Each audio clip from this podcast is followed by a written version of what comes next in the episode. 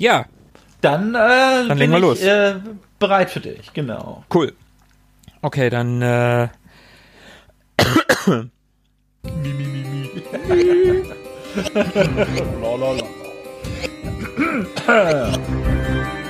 Ewig gestern. Der Podcast über Retro-Spiele und Popkultur, Vergangenes und aktuell gebliebenes.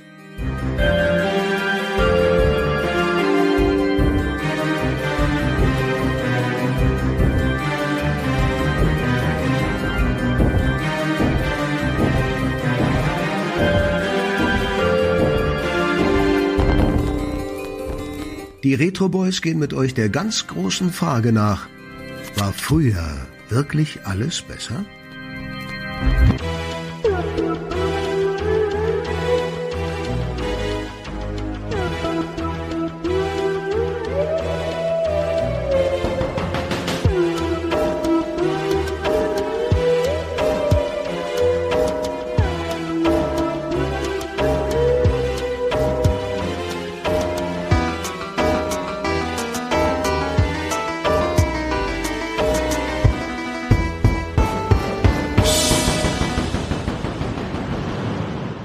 Hallo und herzlich willkommen. Es ist mal wieder ewig gestern mit den Retro Boys. Ich bin Markus und heute geht es um ein Thema, wozu Tobi und Philippe nicht so viel sagen können. Die haben nämlich letztes Jahr ihr komplettes Pulver verschossen. Es soll nämlich um Halloween gehen. Wir sind ja gerade voll im Horror-Oktober. Das haben Tobi und Philippe, also vor allen Dingen Tobi, letztes Jahr gelernt. Da ich mich aber an Halloween immer grusel, habe ich mir Verstärkung geholt. Und da Sebo letzte Woche das Quiz so toll moderiert hat, habe ich Sebo gefragt, ob er nicht was zu Halloween erzählen möchte. Also ist Sebo heute dabei. Sebo, hi. Hi, Markus. Hey. Ganz kurze Trivia noch. Das heißt doch gar nicht Horror-Oktober, das heißt doch Schocktober. Ich kenn's unter Horror-Oktober, aber Schocktober geht natürlich auch. Ja, ich, ich kenne das. Ich kenne ich kenn das als Schocktober. Aber vielleicht ist das auch nur so ein Werbeding. Das, das kriege ich immer auf Instagram rein von äh, Arrow Video aus England, die ganz gerne Horrorfilme rausbringen. Die sagen, es ist Schocktober. Deswegen glaube ich das. Ich kenne, was solche Wortspiele angeht, finde ich sehr schön. Ich habe ja im letzten Podcast zu Halloween schon erzählt, dass ich die letzten beiden Halloweens in Halloweens, Halloweense, Hall Hallowanten, äh, Halloweenen. Halloweener, äh, Weenies, ja. dass ich die in Amerika verbringen durfte. Und wir, meine Freundin und ich, wir haben ein, ja, eine Leidenschaft. Wir gehen sehr gern zu Target. Das ist so ein, so eine Art cooler Supermarkt in Amerika. Und da gibt's eine Halloween-Sektion und die heißt Hide and Eek. Sehr schön. Ja. Die Hide and Eek Boutique. Das ist ganz witzig. Ja, äh, ja, ich, ich lache, ich find's gut.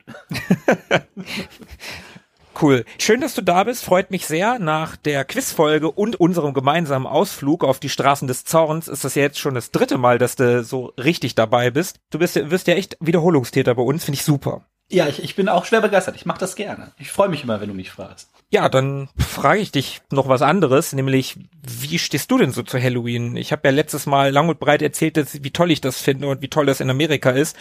Und Philippe und Tobi haben ja gesagt, ja, ja, ja, ja, ja, ja, geht schon, kann man machen. Aber Tobi mag ja auch keine Gruselfilme. Wie stehst du denn zu Halloween? Ich bin da leider wahrscheinlich eher bei den beiden Jungs.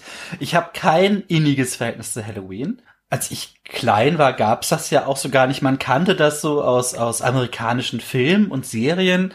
Und da gibt's ja immer Halloween-Special-Folgen und also sogar bei so Sachen wie Hör mal, wer der hämmert oder sowas. Da Mhm. erinnere ich mich noch dran. Oder bei äh, hier Roseanne. Roseanne, ja, ja, ganz groß Ja. immer die Halloween-Folgen. Genau. Und ich glaube, bei Alf gab's auch eine. Und äh, natürlich ganz super gut die Treehouse of Horror äh, von den Simpsons. Mhm. Und das ist aber für mich so, also ich glaube, über Medien so ziemlich der einzige Kontakt, den ich so lange Zeit dazu hatte. Und irgendwann fing es dann an, als ich studiert habe, dass auch mal Halloween-Partys geschmissen wurden. Dann hat man sich verkleidet und ist dahin. Und das fand ich auch schon ganz nett. Aber so groß begehen tue ich Halloween eigentlich nicht. Also das heißt, dieses Jahr eventuell schon. Es ist ein Filmabend geplant mit Horrorfilmen und Gruselspielen und so. Äh, da freue ich mich schon drauf. Aber normalerweise zieht das eher so an mir vorbei. Ich krieg dann mit, dass dann immer so oft werden dann Horrorfilme angekündigt, die um den Dreh rum erscheinen oder es erscheint irgendeine Special Edition, die passend dazu ist. Aber so prinzipiell, ja, es gibt Halloween, aber es findet bei mir nicht in größerem Rahmen statt. du hast doch auch Kinder, ne? Ja. Haben die was mit Halloween am Hut? Weil Tobi hat ja letztes Mal auch so ein bisschen von seinen Kids erzählt, die da irgendwie in die Geschäfte gegangen sind, als das noch ging, als das noch kein Feiertag war. Wie ist das bei deinen Kids? Haben die da irgendwas mit am Hut? Wachsen die damit auf? Oder weil du so ein Verweigerer bist, kriegen die davon auch nicht wirklich was mit. Ich bin da gar nicht so ein Verweigerer, es ist mir eher egal. So in, ich, ich, ich stehe dem jetzt nicht negativ gegenüber. Ja, tatsächlich ist meine, meine Jüngere ist da ganz heiß drauf, Greta. Okay, cool. Die, die hat halt auch eine Woche vor Halloween Geburtstag und äh, die feiert eigentlich immer oder besteht darauf, dass es Halloween thematisch ist. Also cool. da müssen schon, also ich glaube, dieses Jahr gibt's eine, eine Hexen-Pinata, die aufgehängt wird mit äh, so kleinen Plastikspinnen drin und, und so Glubbelaugen zum Essen und sowas. Und dann immer ein bisschen verkleidet. Ich glaube, sie geht dieses Jahr als Hexe oder sowas. Letztes Jahr war sie, glaube ich, eine Fledermaus. also die findet das schon super. Für die ist halt immer eine Woche vorher schon Halloween, weil sie darauf ja, cool. besteht, dass, dass wenn sie Geburtstag hat, halt auch gefälligst Halloween zu sein. Ja, du, äh, meine Freundin und ich, wir haben jetzt schon Anfang Oktober angefangen, hier die Wohnung entsprechend ein bisschen zu dekorieren und äh, bei uns hängen hier überall Skelette und Spinnweben und ähm, ja, so ein ist Kram. Doch so wie immer. Das mit den Spinnenweben, ja, aber Skelette und draußen naja, vor der Tür zwei Kürbisse und ein neuer Kranz und ja, das muss, das muss schon sein. Schnitzt ihr auch Kürbisse? Schnitzt du Kürbisse mit deinen Kids? Ich habe das nicht gemacht, aber äh, meine große, Fine, die war, ich glaube, mich tot, vorletzte Woche bei meinen Eltern und ist mit meinem Vater tatsächlich zu einer Kürbisfarm gefahren. Cool. Und hat äh, einen Schmuckkürbis mitgenommen und einen Schnitzkürbis. Und äh, ja, es steht tatsächlich ein geschnitzter Kürbis bei meinen Eltern gerade auf dem Kamin. Voll cool. Ja, also die sind da auch mal schon mehr dabei als ich. Aber immerhin. Ja, die, die Kids heute, die wachsen da ja irgendwie auch eher noch mit auf, ne? Wie du, wie du es auch sagtest, in meiner Kindheit gab's das nicht. Da hast du das irgendwie im Fernsehen mal gesehen, wie du schon sagtest, bei Alf. Bei Alf übrigens sehr geil, wie er in, in seiner normalen Gestalt auf diese Halloween-Party von Willy und Kate kommt und nur so ein Reißverschluss sich auf den Bauch geklebt hat. Und die Leute glauben halt, alles ist sein Kostüm. Äh, das ist schon ziemlich witzig.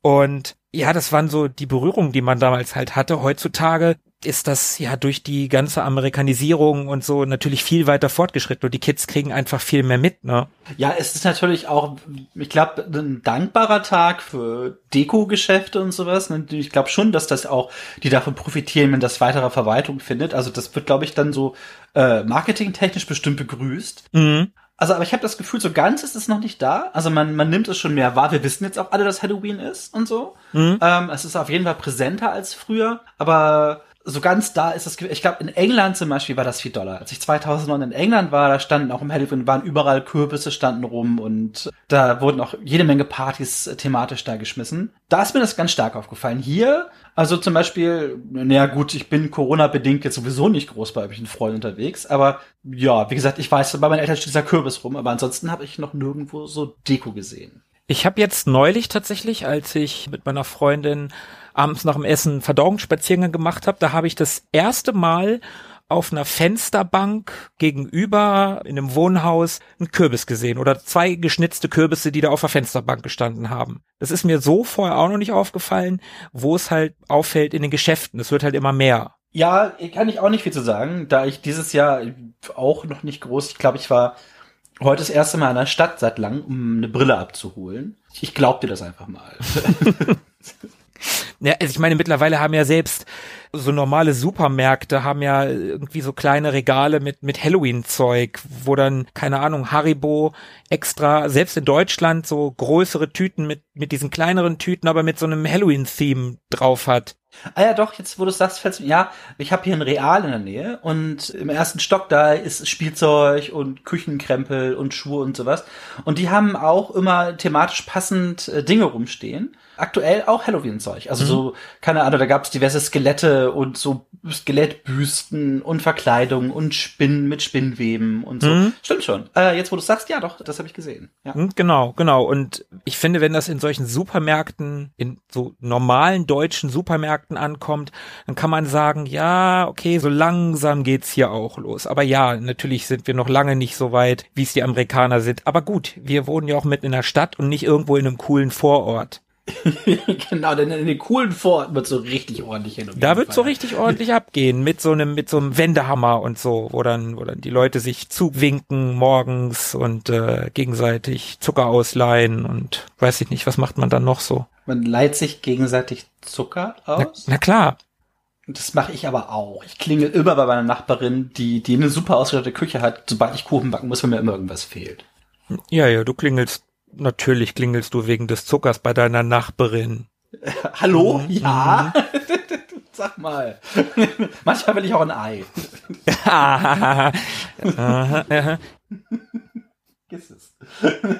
Okay, genug der zweideutigen Witze. Kommen wir jetzt einfach zu dem Thema, worum es eigentlich in unseren meisten Podcasts geht, nämlich um alte Videospiele. Halloween, der Horror-Oktober oder Schocktober, wie immer man ihn nennen möchte, ist natürlich eine schöne Zeit, um gruselige Videospiele zu spielen. Und wir haben uns beide ein paar rausgesucht. Und ich glaube, beim ersten Titel haben wir sogar eine Überschneidung. Ja. Das erste Spiel, das ich mir rausgesucht habe, ist nämlich Splatterhouse von Namco. Yay, Splatterhouse. Gewalt. ja, ja, das stimmt. Das kam 1988 ursprünglich in den Arcades raus und war, da kann ich gleich Trivia raushauen, das erste Spiel, das eine Alterswarnung, also beziehungsweise eine Warnung an Eltern hatte. Für alle, die das Spiel kennen, die können sich vielleicht vorstellen, was 88 so ein Spiel ausgelöst hat. Und für alle, die es nicht kennen, Sebe, erzähl doch mal ganz kurz, was das für überhaupt für eine, ein Spiel beziehungsweise für eine Spielereihe ist. Ja, äh, wenn ich das richtig im Kopf habe, wird deine Freundin wird entführt und du machst dich auf den Weg, sie zu befreien und gehst dadurch durch das titelgebende Splatterhaus und trägst dabei eine, ich, wenn ich das, also äh, wenn, korrigier mich, ne, das ist ewig her. Mhm. Du hast äh, diese typische Eishockeymaske auf, die in dem Falle dir, glaube ich, besondere Kräfte gibt oder sowas oder irgendwie ähm, aufgeladen ist und gehst mit einem Fleischerbeil bewaffnet oder mit bloßen Fäusten durch dieses Haus und das ist so, so ein Sidescroller, also du gehst so von links nach rechts und man kann sich das ein bisschen vorstellen wie, mh, hm, ja, eigentlich wie ein Prügelspiel. Das ist kein, kein Jump and Run, sondern du hast hauptsächlich damit zu tun, Gegner zu verhauen. Und zwar mit deinem Fleischerbeil. Und da kommt allerlei Horror, Monster, Ungetier, Gedärmzeug auf dich zu. Ja, das, genau. Das ist so meine grobe Erinnerung. Ich habe das gespielt, das ist aber auch schon wieder 20 Jahre her fast. Oh. Ja, ich habe das so in, in, meinem großen, ich muss alle Retro-Spiele, die, die ich als Kind immer mal gesehen habe, nachholen Phase gespielt. Die war so 99, 2000, mhm. so in den Dreh. Und Splatterhouse habe ich immer, das habe ich total fasziniert. Ich, da gab's in der Powerplay den Test damals und ich saß als Kind immer davor und habe diese Bilder gesehen und es sah halt auch damals grafisch echt ganz patent aus mhm. und äh, war total fasziniert, weil so sowas gab's halt nicht. Also du hast halt selten damals wirklich explizit Horror-Themenspiele gehabt oder überhaupt auch so Gewalt. Mhm. Und hier waren halt wirklich abstruse Monstren zu sehen und dieser muskulöse Typ mit seiner Eishockeymaske. Als Kind kannte man ja hier zum Beispiel auch Jason noch gar nicht, hier aus Freitag der 13. Mhm.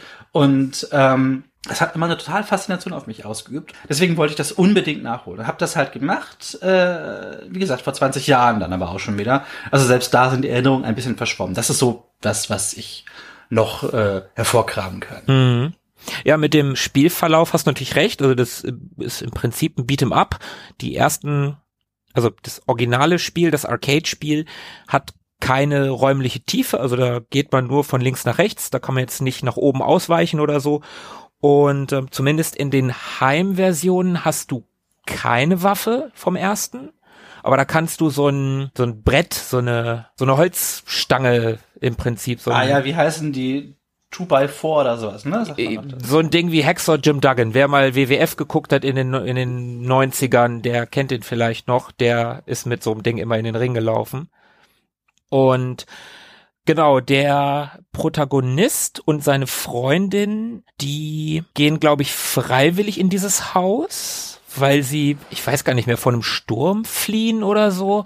Und dann wird die Freundin, wie du schon sagtest, irgendwie entführt und der junge Mann wird dann irgendwie niedergeschlagen und der wacht dann irgendwo auf und der hat diese Maske dann auf und die Maske, die zwar irgendwie aussieht wie eine Hockeymaske, ist aber wohl eine Maske von den, was waren das? Inkas? Waren das Inkas oder Mayas? Irgendwie sowas. Und die gibt ihm dann diese Kräfte.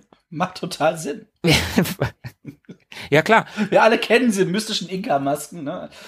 Vor allen Dingen ja. wissen wir alle, dass die Inkas oder die Mayas sehr gerne Eishockey gespielt haben. Natürlich, die haben das erfunden. Damals gab es zwar noch kein Eis oder so, aber das war sein sehr nah dran. Ja, ja, eben. Ja, ja, ja. Der Hauptcharakter sieht dann mit der Maske natürlich schon ganz schön aus wie Jason. Also die Einflüsse aus Filmen wie Freitag der 13., aber auch Evil Dead zum Beispiel, die sind total erkennbar. Die Reihe ist von westlichen Horrorfilmen beeinflusst. Und ein Fun Fact, du hast ja schon das Splatterhouse, das Namensgebende erwähnt. Mhm. Kennst du den 1985er Horrorfilm Reanimator? Natürlich, von Stuart Gordon. Ja. Basierend auf einer Geschichte von H.P. Lovecraft, die aber tatsächlich mit dem Film gar nicht so fürchterlich viel zu tun hat. Hab die äh, Lovecraft habe ich mal irgendwann alles gelesen und ich habe auch alle Reanimator-Teile geguckt auch mit viel Vergnügen. Gerade der, der zweite geht ja auch noch ganz schön ab. Ganz kurzes Trivia. Ich bin damals darauf aufmerksam geworden, auf die, die Filme. Da gab es ein MTV-Special. Und da ging es, glaube ich, um irgendwelche abgefahrenen Gewalteffekte. Und da haben sie eine Szene aus dem Film gezeigt. äh, er belebt ja zum Teil Körperteile einfach auch wieder. Ja. Wie er von einem wiederbelebten Darm angegriffen wird, der aus einer Tüte hervorbricht und versucht, ihn zu erwürgen. Und ich saß davor, ich weiß nicht wie alt, ich war zwölf oder dreizehn und war vollkommen von der Rolle, wie geil das denn ist. und dass ich diesen Film unbedingt mal sehen muss. Also ja, kenne ich. Habe ich, hab ich mal von gehört.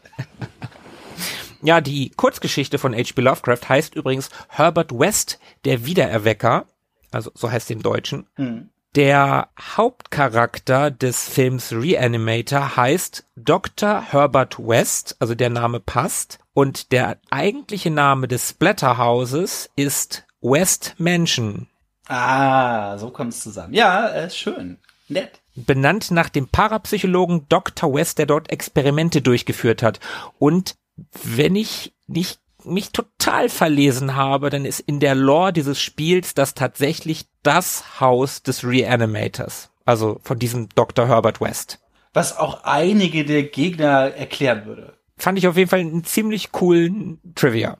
Ja, ist nice. Und es gab so ein paar Versionsunterschiede. Ich weiß nicht, ob du das weißt oder ob du die das kennst. Oh, erklär, erklär mich auf. Ich, wie gesagt, ich besitze grobes Grundwissen. Der augenscheinlichste ist eigentlich die Veränderung der Maske im westlichen Markt. Die wurde nämlich im Westen rot eingefärbt. Wahrscheinlich Copyright, ne? Dass man nicht genau drauf pochen kann, ey, Moment mal, das ist doch hier aus Freitag der 13. Ja, genau, das, das vermutet halt eigentlich jeder. Also es ist nicht offiziell bestätigt worden, soweit ich weiß. Aber ja, ähm, das Ding sieht halt im Original total aus wie die Maske von Jason Voorhees und auch ich glaube, dass die einfach sämtlichen Copyright-Klagen im Westen aus dem Weg gehen wollten. Im Japanischen ist das aber tatsächlich ganz normal, diese, diese weiße Maske. Und dann wurden noch ein paar Animationen der Monster entfernt. Da laufen wohl so abgetrennte Hände rum. Ah, deswegen kommst du auf Evil Dead. Ah ja, okay. Ja, genau. Und in der amerikanischen Version zeigen die dem Spieler nicht mehr den Mittelfinger, was sie in der japanischen wohl noch tun. Das ist ja komisch. Dabei denkt man auch mal aus, dass die japanischen Menschen eigentlich die sind, die, die sehr viel Wert auf Etikette legen. Verrückt. Ja, aber du weißt ja, wie die Amerikaner früher gewesen sind, ne? Hier, äh, Kreuze durften nicht gezeigt werden bei Nintendo und solche Geschichten. Da war ja in Japan alles ein bisschen entspannter, was Videospiele anbelangt. Ja, das stimmt natürlich. Ja, und, und Copyright sowieso. Da hatte ich eine Frage im Quiz, ich weiß gar nicht mehr. Hatte ich, hatte ich die eine Copyright-Frage gestellt zu einem Ninja-Spiel? Hm, nee, nee, kann ich mich nicht daran okay. erinnern. Gut, dann äh, habe ich nichts gesagt. Heb sie auf. Schade. Ja, hätte ich noch was erzählen können jetzt. Aber nee, dann äh, behalte ich das immer für mich. Genau. Und es gab ja dann auch noch einen zweiten und einen dritten Teil. Und die gab es dann tatsächlich exklusiv fürs Mega Drive. Das ist ja auch die coole erwachsene Konsole. Ja, richtig, richtig die coole Erwachsene und manche würden auch sagen Proletenkonsole, aber ich würde das nicht sagen. Ich wollte ja immer Nein, einen Mega Drive keine haben. Xbox. ja, ich wollte auch immer tatsächlich einen Mega Drive haben. Das war mein großer Wunsch. Ich wollte keinen Super Nintendo, ich wollte einen Mega Drive haben. Weil darauf gab's Thunder Force 3 und Truxton und E-SWAT und hab alles, was cool ist. Das gab's auch nur auf dem Mega Drive. Wollte ich unbedingt haben. Ja, ja, ich auch. Ich habe einen Amiga gekriegt, war auch gut. Ja, ich hatte einen Atari und meine Eltern meinen, das reicht. und ähm, also wenn man sich nur die Story durchliest, könnte das schon ein geiler, billiger 80er Jahre Horrorfilm sein. Aber für so ein Beat'em Up. Beim dritten Teil ist übrigens ganz cool. Da haben sie tatsächlich das Spiel ein bisschen aufgebohrt und dann recht typisches Beat'em Up draus gemacht. Also zwar weiterhin nur für einen Spieler, aber es gibt diese typische Tiefe, was halt für so ein Beat'em Up typisch ist, ne? Also dass man auch. Also meinst du, dass man quasi in den Raum genau. äh, ein, ja, ja. Dass man in den Raum reingehen quasi kann. nach oben und unten laufen kann. Genau, genau. In die Tiefe. Ja, ja. Sag mal, und zwei und drei gab's wirklich nur fürs Mega Drive? Also ich habe doch, wir haben doch hier beide die die PC Engine Mini. Da ist glaube ich Splatterhouse auch mit dabei, ne, wenn ich mich richtig erinnere. Aber dann nur der erste Teil. Ja, auf dem PC Engine Mini gibt's tatsächlich nur Teil 1 und die Teile 2 und 3 gibt's tatsächlich nur fürs Mega Drive. Ah ja, na gut. Ja, schade. Hätte ich jetzt Bock drauf gehabt. Ich habe nämlich, glaube ich, auch nur den ersten Mal gespielt und jetzt äh, hätte ich doch mal auf die anderen beiden Lust bekommen. Aber na gut, dann äh, muss das halt. Vielleicht ist ja auf Mega Drive Mini drauf. Wobei, das ist wahrscheinlich eher nicht. du, du alter Fuchs, du. Nee, auf dem Mega Drive Mini sind die Teile leider auch nicht drauf. Ja, äh, ich kenne einfach mal, ich habe die Box hier rumstehen, aber hätte ich aufstehen müssen. Ja. ich habe Splatterhouse tatsächlich in jungen Jahren nie gespielt. Kannte das nicht. Das war ja hier auch, ich glaube, das ist hier auch gar nicht rausgekommen. Ich würde sogar so weit gehen zu sagen, das war hier verboten. Kann ich nichts zu sagen. Ich würde total Sinn machen, wenn Sachen wie Blue Max oder so verboten werden, dann warum nicht Splatterhouse? Mhm. Aber da begebe ich mich jetzt aber auch in gefährliches Halbwissen-Territorium. Aber auf jeden Fall habe ich die Spiele damals nicht gespielt und ich habe die jetzt erst, seitdem ich halt Retro-Spiele spiele, mal gespielt. Und die sind schon ganz geil. Und dieser Move, wenn du diese, diese Latte hast, also diese Holzlatte, wenn du die Das Gegner, wäre ein ganz anderes Splatterhouse. das wäre dann ein anderes, ja.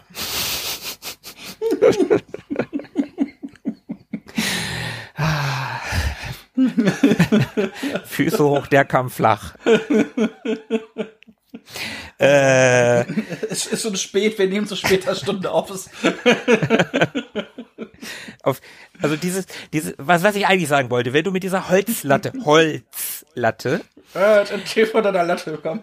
wenn du mit der die Gegner, der Charakter, der schwingt ja richtig und dann zerspratzen die so geil, die fliegen an die Wand und zerspratzen da so richtig. Ja, richtig, stimmt. Und das ist irgendwie ein geiler Effekt und ja, was du auch gesagt hast, das gab's damals einfach nicht. Ja, wobei, da gab es ein, ein Spiel, ich, äh, aber ich weiß ums Verrecken nicht mehr, wie es heißt. Es gab es für den Amiga und den Atari. Und da hast du einen Polizist slash Kopfgeldjäger oder sowas gespielt. Und das war so eine Mischung aus Autofahrlevels und Sidescrolling Jump Run mit Schusseinlagen. Und da bist du immer mit deinem, du hast so einen roten Flitzer, mit dem bist du zum Einsatzort gefahren. Und wenn du dann da warst, dann hattest du die Wahl. Ähm, du hast auch immer gesagt, ob du den Typen tot oder lebendig fangen musst. Und konntest bei deiner Waffe konntest du umstellen zwischen so einer Art Schuss, der wie so ein, so ein Spinnennetz geschossen hat, das die Gegner so eingewebt hat. Ich glaube, ich weiß, oder was halt du einen meinst. normalen Schuss. Ja, und der, also wenn du normalen Schuss eingesetzt hast, das hat die Gegner halt auch komplett zerlegt. Also die klebt dann auch als blutiger Fleck an der Wand, wo glaube ich nur noch der halbe Kopf dran hing und Hände und Füße. Aber das, äh, das fällt mir gerade ein als vergleichbarer Effekt, so der auch sehr sehr derbe war. Aber war das auch schon 88? Hm, Das müsste ich gucken. Das, ich habe da letztens tatsächlich ein Longplay von gefunden, aber das war mit stundenlanger Suche und, und äh, Google Schlagwörter eingeben verbunden. Und ich habe natürlich hinterher nicht gemerkt, wie so oft wie das hieß. Ja, cool. Ja, ich habe die Splatterhouse-Reihe halt so ein bisschen gespielt und würde sagen, wenn man Bock auf ein straightes, bisschen ekliges, cool gepixeltes Beat'em Up hat, dann kann man sich die Reihe auf jeden Fall zu Halloween mal angucken. Ja, klingt doch spannend. Ja, was hast du denn dabei? Was hast du als erstes Spiel? Und zwar äh, erzähle ich was über Weird Dreams von 1989. Von Rainbird erschienen, gab's auf dem Atari und dem Amiga und ich, oh, und tatsächlich äh, C64 und MS-DOS. Na sowas. Und das ist ein super merkwürdiges Spiel. Auch das hat mich damals total fasziniert von den Screenshots, die ich ähm, in der Powerplay gesehen hatte.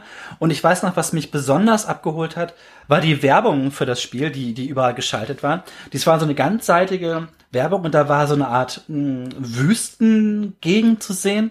Und in der stand eine Holztür. Und vor dieser Tür stand so ein riesiges Monstrum, das so ein bisschen aussah wie diese Moai-Köpfe, diese Osterinselköpfe, aber mit einem riesigen Mund, mit riesigen missgeformten Zähnen und zwei großen Füßen in grün. Also merkwürdiges Ding. Und es sah sehr, sehr beeindruckend aus für mich als Kind. Und ich wollte dieses Spiel immer unbedingt mal spielen. Hm. und äh, ja, also worum geht's eigentlich? Also ist, im Endeffekt ist es eine, eine ganz, ganz fürchterlich zu steuerndes Side-Scrolling-Spiel. Ich lese mal einfach ganz schnell die Hintergrundgeschichte vor und dann erzähle ich, worum es geht. die Hintergrundgeschichte kannte ich natürlich damals nicht, weil ich das Spiel äh, von einem Freund geliehen bekommen habe. ähm, Wie das halt damals so war. Wie das früher so war. Und eigentlich wird die wohl aufgeklärt in einer 64-seitigen Hintergrundnovelle mit 19 Kapiteln. Äh, folgende Hintergrundgeschichte. So, es geht also um Steve und Steve ist verliebt in ein Mädel bei ihm auf der Arbeit und wie er aber nicht weiß, ist die eigentlich von einem uralten Dämon besessen, der verknastet wurde, weil er Dämonenverbrechen begangen hat. Was sind denn Dämonenverbrechen? Es steht hier unspecified crimes done to other demons. Ist nicht weiter spezifiziert. Schreckliche Dinge zu anderen Dämonen. Weiß ich nicht. Vielleicht hat sie was sehr Nettes zu denen getan. Ich weiß nicht, was so Dämonenverbrechen sind. Aber ein weiterer Programm, also, also sie sieht eine Chance, äh, jemanden irgendwie leiden zu lassen und sich ihrem, ihrem Langeweile zu entfliehen. Also soweit ich das, ich habe da vorhin kurz reingelesen, die ist schon 3000 Jahre lang verurteilt und Planet Erde gilt unter dem Monat als ein ziemlich langweiliger Platz, um abzuhängen und hat noch weitere 3000 Jahre vor sich. Also kommt ihr Steve gerade ganz recht. So, und äh, genau, sie gibt ihm irgendwie drei Tabletten, um seine, seinen Schnupfen zu heilen und äh, irgendwie heilt ihn das auch, aber der Dämon ähm, bekommt dadurch Zugriff auf seinen Körper und seinen, seinen Geist. Und er bekommt immer stärkere, luzide Träume, die für ihn auch irgendwie schmerzhaft sind. Für Steve wird's immer schlimmer, er trägt's gar nicht mehr, sein Psychiater weiß auch nicht, was ihm los ist und überweist ihn zu einem Neurochirurgen und der sagt, ja, da hilft wahrscheinlich nur eine Gehirn-OP. ist klar. Ja, also wer klar. Scheiße träumt, ne, da, ne, ist auch das, was mir am nächsten einfallen würde. Ja, also jedenfalls ähm, unterzieht sich Steve dieser Gehirn-OP und gleitet dabei noch ein eventuell letztes Mal ins Reich der Träume ab. Das ist die ziemlich lange Hintergrundgeschichte zu diesem wirklich sehr kurzen Spiel. Es geht ungefähr, ich habe mir gestern noch mal einen Longplay angeguckt, das geht so um die 20 Minuten und auch nur, weil man sich so ein bisschen Zeit nehmen muss für einzelne Szenen und erklärt aber den Einstieg in das Spiel, den ich als Kind nämlich nie geschnallt habe. Du siehst halt diese äh, Chirurgen über dir stehen und unten ist so ein Herzschlagmonitor und äh, dann wachst du auf oder schläfst ein, äh, je nachdem, mhm. und stehst in einer, ja, so, so einem Metalltrichter. In der Mitte ist so eine Art Schraube und du stehst in diesem Trichter drin und ähm, ja, weiß erstmal nicht, was Sache ist, und dann beginnt sich dieser Trichter zu drehen und so, so rosa Plocken fliegen so um dich rum. Äh, und du denkst dir so, ja, okay, was, was passiert hier eigentlich?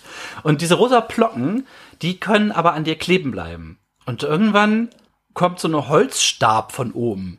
Und dem kann man so ausweichen und man kann aber auch dran kleben bleiben. Und dann hebt dieser Holzstab ein aus dieser Maschine raus. Hast du schon eine Idee, wo man da gelandet sein könnte?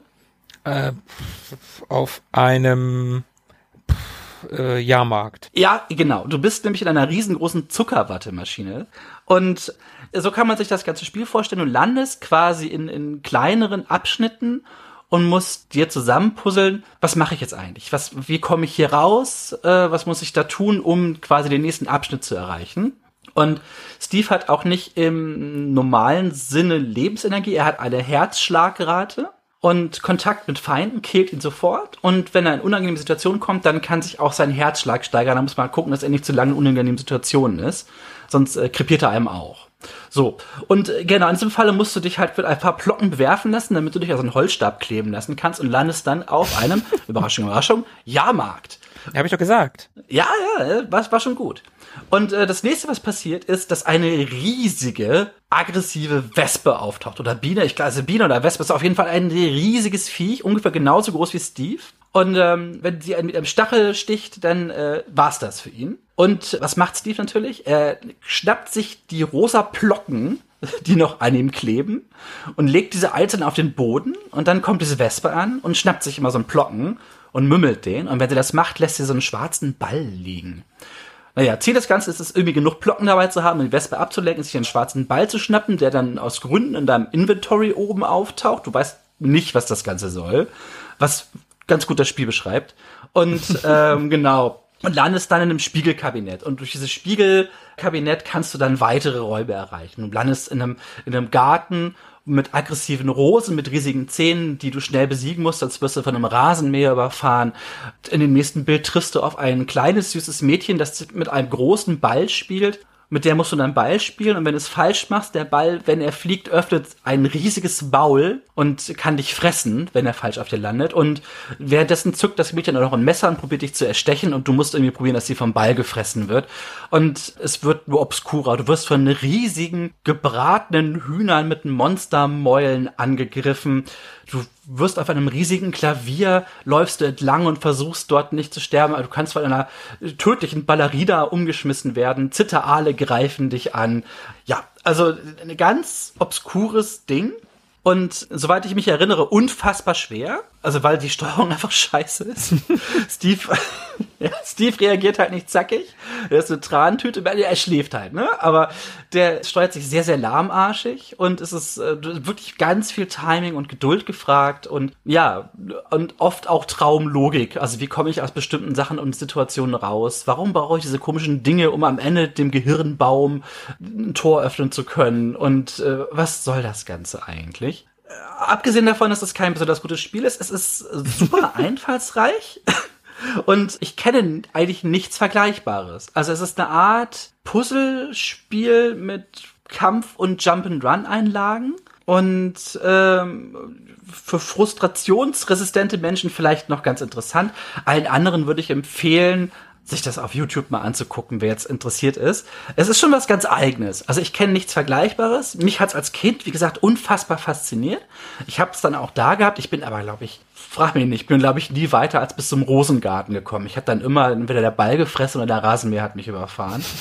ähm, also ich habe es dann gestern auch erstmal zum zu Ende gesehen und ja, das ist Weird Dreams von 1989. Mein mein erstes hoffentlich unbekannteres Spiel für den Horror Oktober, Schocktober. Ja.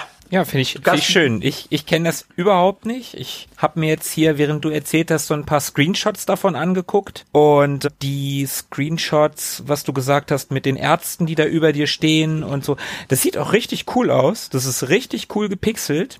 Das Spiel als solches leider nicht so. Das finde ich sieht, sieht nicht so schön aus. Aber diese, ja, ich nenne sie jetzt mal Zwischensequenzen, da gibt es dann irgendwie auch so ein Ding, wo du, ich denke mal, wo du äh, in die Traumwelt gerätst. Das, da fällst du in so einen Wolkenstrudel rein, der irgendwie aussieht ja, wie ein.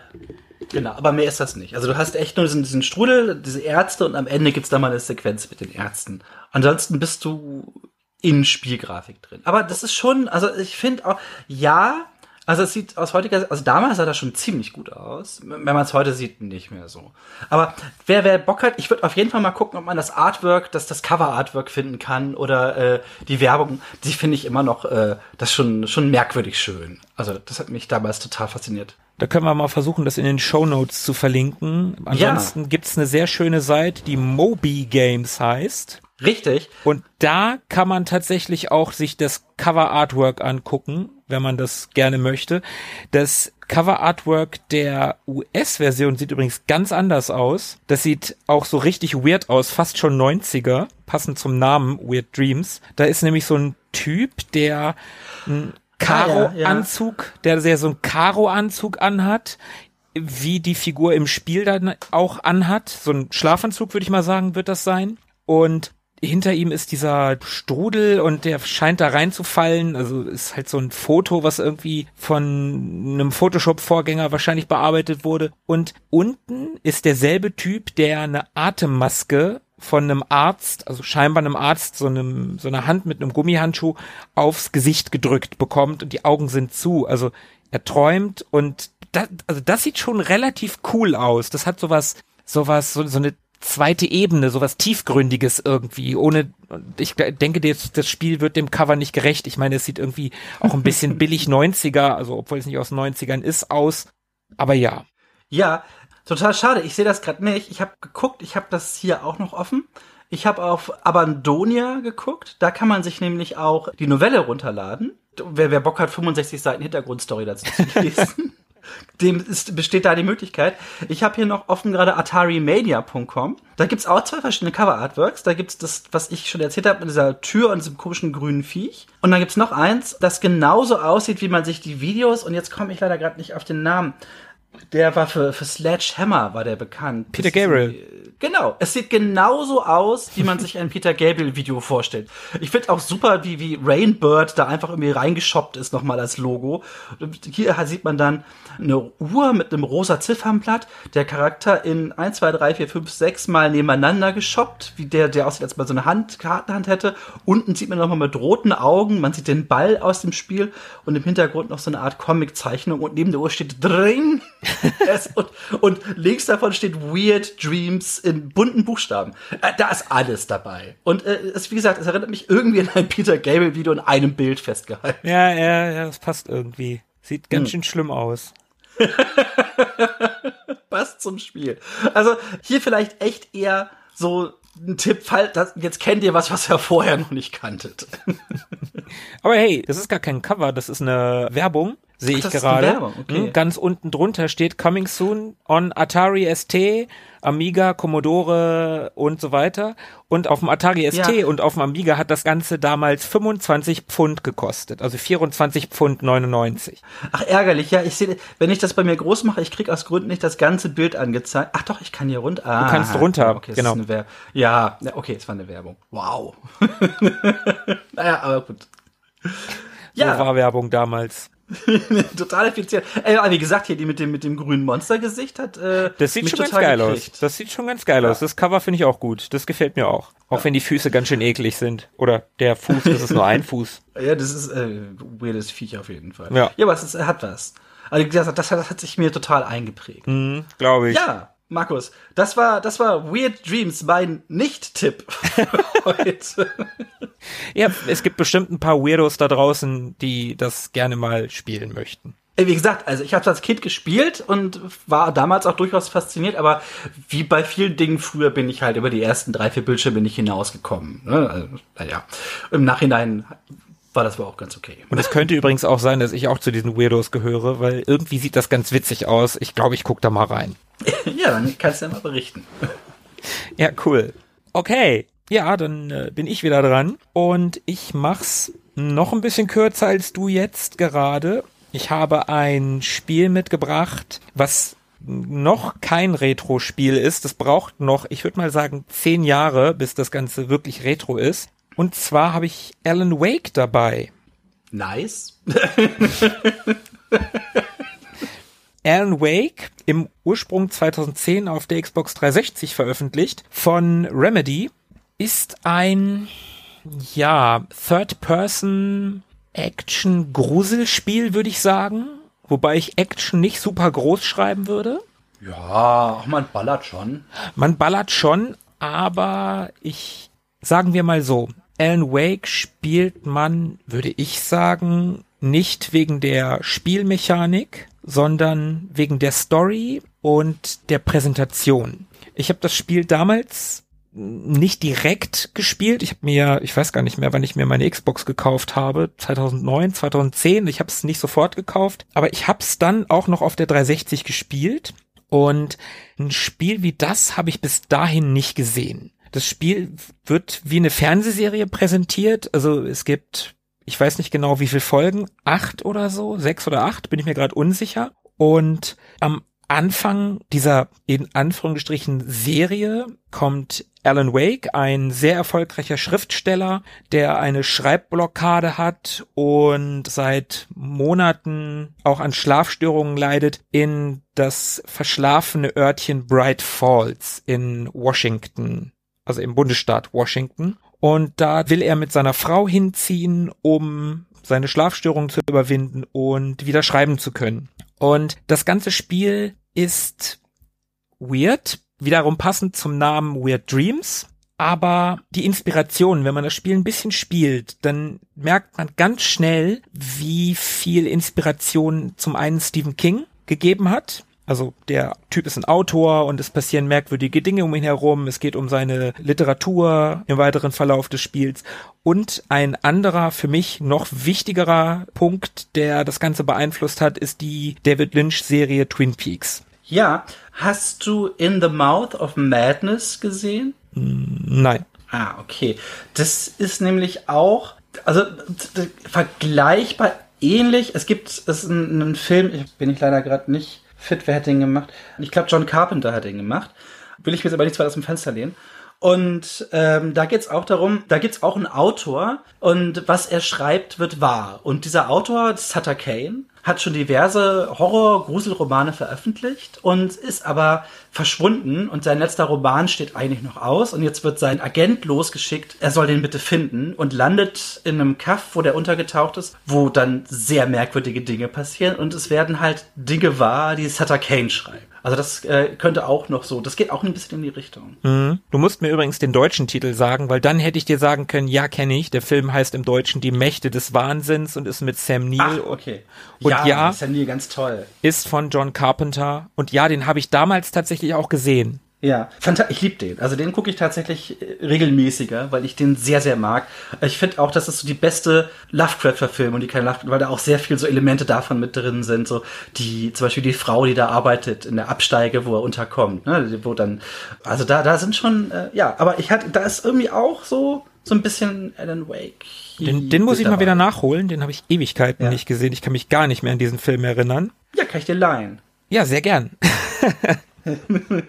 Ja, gut. Aber zurück zu Alan Wake. Ich will da gar nicht so viel drüber erzählen, weil ich glaube, dass ich das Spiel ganz gerne in einer unserer Lieblingsspielefolgen ein bisschen ausführlicher behandeln möchte. Aber diese, diese Sache mit Stephen King, und auch Twin Peaks. Also diese, diese beiden Einflüsse, die, die sind ganz extrem. Das haben auch die, die Macher des Spiels von Remedy, die haben das auch gesagt, dass sowohl King als auch Lynch, also Twin Peaks, sehr Einfluss genommen haben auf die, auf die Macher. Eine Sache, die ich ganz witzig finde, im Intro zu Alan Wake, da kommt ein King-Zitat. Und die Macher des Spiels haben bei King auch angefragt, ob sie dieses Zitat für das Spiel benutzen dürfen. Und das hat er auch erlaubt. Ja, und daraufhin haben die Jungs von Remedy Stephen King als Dankeschön äh, das Spiel geschickt. Er konnte es aber nie ausprobieren, weil er keine Xbox hatte.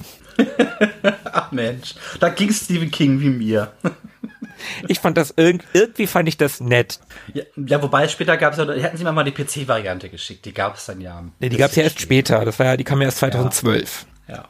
Genau, da habe ich es nämlich auch das erste Mal gespielt, leider auf einem relativ schwach brünstigen PC. Und ja, aber cool, wenn du da nochmal drüber redest, dann äh, ist das ja vielleicht nicht mal Ansporn, das endlich mal durchzuspielen. Ich bin da nämlich nie so reingekommen. Ich weiß auch nicht, ich fand aber die Prämisse spannend und die Idee und irgendwie hat mir das Spiel selber aber nicht so fürchterlich viel Spaß gemacht. Das hat so eine Mechanik, wo man Gegner erst mit einer Taschenlampe anleuchten muss, damit die Darkness, also das wechselt, und dann kann man sie abschießen. Und sowas nervt mich immer. Also, also weiß ich nicht, prinzipiell Setting total cool, Idee cool und ich hab's, glaube ich, auch echt ein paar Kapitel weit gespielt, aber bis heute nicht beendet. Aber äh, vielleicht finde ich dann ja die Tage doch nochmal die Muße und vielleicht teile ich dann auch deine Begeisterung und dann kann ich mir die Folge auch anhören, weil ich dann ja nicht mehr gespoilert werde. ja, in diesem Spiel kann man tatsächlich massiv gespoilert werden. Also das ist wirklich sehr storylastig und um noch mal ganz kurz auf die Story zurückzukommen, natürlich ist, ist wie es kommen muss, die Frau von Alan Wake verschwindet und nicht nur die Frau verschwindet, auch das Haus, was er eigentlich angemietet hat, plus die kleine Insel, auf der das Haus ist, verschwindet. Und Alan Wake wacht halt im Wald auf und hat keine Ahnung, was passiert ist. Und er versucht dann halt herauszufinden, was Sache ist. Er findet Manuskriptseiten, die er offensichtlich geschrieben hat, an der, woran er sich aber nicht erinnern kann, dass er sie geschrieben hat. Und es kommen dann halt diese Taken, ehemalige, also Personenmonster, die mal Menschen waren, von denen eine dunkle Macht Besitz ergriffen hat. Und es geht viel um Angst vor der Dunkelheit in dem Spiel und Licht hilft tatsächlich. Und Alan Wake hat dann halt eine Taschenlampe und mit der, wie, wie du gerade schon ganz richtig gesagt hast, Sebo, muss man die Taken erstmal schwächen. Man muss diese Dunkelheit erstmal von denen entfernen und erst dann kann man die endgültig ausschalten, dass sie keine Gefahr mehr für einen darstellen. Und ich fand diese, ja, genau. ich, ich fand diese Mechanik nie, also die hat mich nicht gestört, Ich weiß schon, was du meinst, aber die haben das cool gemacht. Also um diese Taken ist so eine so eine dunkle Wolke herum und wenn diese Wolke verschwindet, dann dann gibt es so kurz so einen Moment, wo das Bild langsamer wird und also das gibt so ähnlich wie wie bei Beat'em Ups, wie ich das mit Tobi und und Philippe schon mal zu Streets of Rage besprochen habe. Wenn du wenn du in so einem Beat'em Up jemanden triffst, dann gibt's so zwei drei Freeze Frames, was dir so ein Trefferfeedback gibt, ohne dass es wirklich ein Trefferfeedback ist. Und irgendwie ist das da auch so. Und das ist echt cool gemacht. Mich hat das nicht gestört. Was mich da eher gestört hat, ist, dass diese Kämpfe und die Gegner irgendwann repetitiv werden. Das sind halt irgendwie immer die gleichen oder meistens die gleichen. Du hast zwar auch ein paar Bosskämpfe, aber das ist eher was, was mich stört. Aber das ist das, warum ich auch gesagt habe, das Spiel spielt man eher wegen der Atmosphäre und wegen der Story und weniger wegen der wahnsinnig guten Game-Mechanik oder so. Ja, wobei natürlich, ne, Remedy sind ja eigentlich die äh, Jungs und Mädels, die die Max Payne gemacht haben und eigentlich wissen, wie man einen total guten Shooter basteln kann. Und jetzt ja auch Control rausgebracht haben, mhm. was, ja, was ja auch äh, mit Alan Wake irgendwie verknüpft ist, wobei ich Control nicht so mochte, leider. Aber äh, ich wollte auch gerade sagen, und Max Payne 3 ist eins meiner Lieblings-Action-Spiele aller Zeiten, aber das kam dann ja nicht mehr von Remedy. Genau, da haben sie die Lizenzen irgendwie ja. verloren oder, oder mhm. abgegeben oder ja, genau. Aber ja, das, ich glaube, ich glaub, das hat mich damals ein bisschen enttäuscht, weil ich Max Payne 2 gerade auch so super fand. Aber gut, man, äh, Max Payne ist halt ein Actionheld und äh, Alan Wake ist ein Autor. Also da kann man dann vielleicht schon mal sagen, na gut, das ist jetzt vielleicht nicht so der Ballermeister. Ne? Der hat andere Qualitäten. Genau. Und ich finde, man sollte das jetzt im Horror-Oktober im Schocktober kann man sich das echt mal geben. Das ist ein gutes Spiel. Man muss natürlich ganz klar sagen, die Grafik ist zehn Jahre alt und die sah damals schon gut aus, aber gerade was die Gesichter, was das Gesichtsanimationen anbelangt, äh, ja, da muss man schon Abstriche machen. Das hat halt keine Qualitäten von heutigen Games mehr. Das ist aber auch, denke ich mal, klar. Aber das Ding läuft auf der Xbox One, also das ist abwärtskompatibel und das ist im Game Pass. Also wenn man den Game Pass hat, kann man da quasi für lau reingucken. Genau, ich glaube auch äh, American Nightmare, das Add-on, ist auch noch mit im Game Pass. Ich habe es auf jeden Fall hier bei mir auf der Xbox mit rumfliegen, falls es nie wieder rausgeflogen ist, aber das müsste auch verfügbar sein. Mhm. Also da, da gibt es wohl noch ein Add-on, das auch ganz gut sein soll, das ich natürlich noch nicht gespielt habe, weil ich das Originalspiel noch nicht zu Ende habe. Aber ja gut, dann beherzige ich das vielleicht mal und äh, ich baller mich gerade noch durch Halo 4, aber ich glaube, das müsste ich morgen fertig haben. Ich habe mir gerade eine Atombombe umgeschnallt. äh, ich, das, das wirkt sehr endgültig. und äh, danach habe ich erstmal wieder Luft. Ja, dann guck mal in Alan Wake rein, äh, schraubt die Erwartungen an die Mechaniken runter und genießt das Ding einfach als Fernsehserie. Und wie gesagt, das war für mich damals so ein, die eine Folge ist zu Ende und die nächste Folge fängt an und dann kommt erstmal dieses, was zuvor geschah oder zuvor bei Alan Wake oder so. Und das fand ich so geil, das kannte ich nur aus dem Fernsehen und plötzlich hatte ich das in dem Videospiel. Das fand ich so cool. Ja, haben die ja dann auch noch mal später wieder aufgegriffen und tatsächlich eine quasi Fernsehserie gebastelt mit äh, Quantum Break. Der Grund, warum ich mir eine Xbox One gekauft habe damals tatsächlich. Das setzt ja auch stark auf, auf Zwischensequenzen. Das ist ja wirklich, du hast ja quasi eine Fernsehserie, die läuft äh, und das Spiel zusammenknüpft. Das mochte ich übrigens ganz gerne. Cool, ja, das, das steht noch auf meiner To-Do-Liste. Das habe ich zwar hier, aber ich habe es nie gespielt. Ja, Mensch, äh, dann, dann äh, hol du doch das nach, während ich Alan Wake äh, spiele und dann können wir uns darüber nochmal austauschen. Das finde ich gut. Irgendwann machen wir mal eine ja. Remedy-Folge. das machen wir. Dann, dann schwärme ich von Max Payne 3, den besten. Oh, verdammt nochmal. dann nehme ich dir mal wieder die Fackel aus der Hand, mhm. damit du doch nicht zu viel über Alan Wake erzählst und erzähle was über ein Spiel, das ich tatsächlich selber nicht gespielt habe aber wo ich jetzt die Folge zum Anlass genommen habe, mir ein fünfeinhalb Stunden langes äh, Longplay dazu anzugucken. Und zwar ist die Rede von Harvester. Und wenn ihr Weird Dreams nicht kanntet, kennt ihr Harvester wahrscheinlich noch weniger, weil ich glaube, das ist komplett untergegangen hier. Ich weiß auch gar nicht, ob das hier erschienen ist oder ob das beschlagnahmt wurde oder indiziert. Es war auf jeden Fall, glaube ich, nicht lange zu haben. Es ist auch, hat, glaube ich, einen Metacritic-Wert von 53. Ist jetzt also auch nicht das große Vorzeigespiel. Aber auch wie Weird Dreams hat mich Harvester damals total fasziniert, als ich davon in der Powerplay gelesen habe. Hauptsächlich, weil es unfassbar brutal sein soll. ähm, ja, guck mal mal rein, kommen wir mal dazu. Und zwar erschienen ist dieses Spiel 1996. Es sollte eigentlich 1994 rauskommen und damit zeitgleich mit oder etwas vor Phantasmagoria.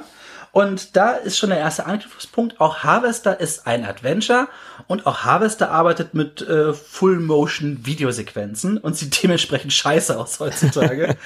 und kam auf drei CDs, ist veröffentlicht worden von DigiFX Interactive, die auch nur zwei andere Spiele gemacht haben, von denen ich noch nie gehört habe. Das waren Comet Adventure Starship und The Fortress of Dr. Radiaki. Und Harvester war dann das letzte Spiel, was von denen veröffentlicht wurde. Ja, es ist ein Adventure. Es ist, wie schon gesagt, mit teilweise Full-Motion-Videosequenzen gemacht. Und ansonsten ist es so ein, so ein Scan-Render-Ding. Ne? Also die Hintergründe sind alle gerendert, die Figuren sind gefilmt, eingescannt mit ein paar Animationsphasen. Und ähm, es ist ein unheimlich merkwürdiges Spiel.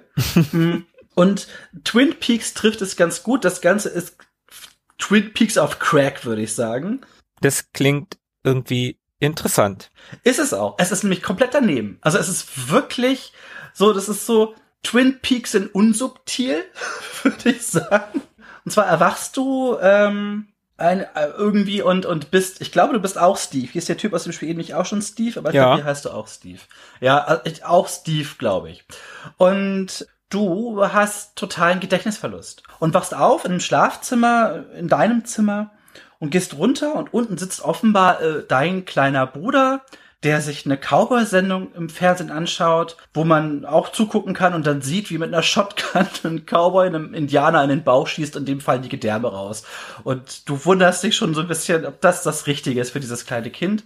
Und dann gehst du in die Küche und triffst deine Mutter, und stellst dann auch fest, okay, das Ganze ist hier in so einem 50s-Setting gemacht, die da steht in ihrem Petticoat mit dieser typischen äh, schwarzen Brille, wo die Ränder so hochgehen und so einer Hochsteckfrisur. Und sie teilt ihr mit, dass demnächst der Bake Sale startet und sie müsste ganz viel für diesen Bake Sale backen, weil man müsste ja irgendwie das Geld zusammenkriegen, um die ganzen Penner und Hobos, die hier in die Stadt kommen, zu beerdigen. Die sterben hier nämlich andauernd. Äh, du was? Und ja, dann sagst du erstmal, wer sie eigentlich ist. Und sie, hahaha, you, you were always a kidder, Steve. Also du warst immer schon ein Scherzermacher, Steve.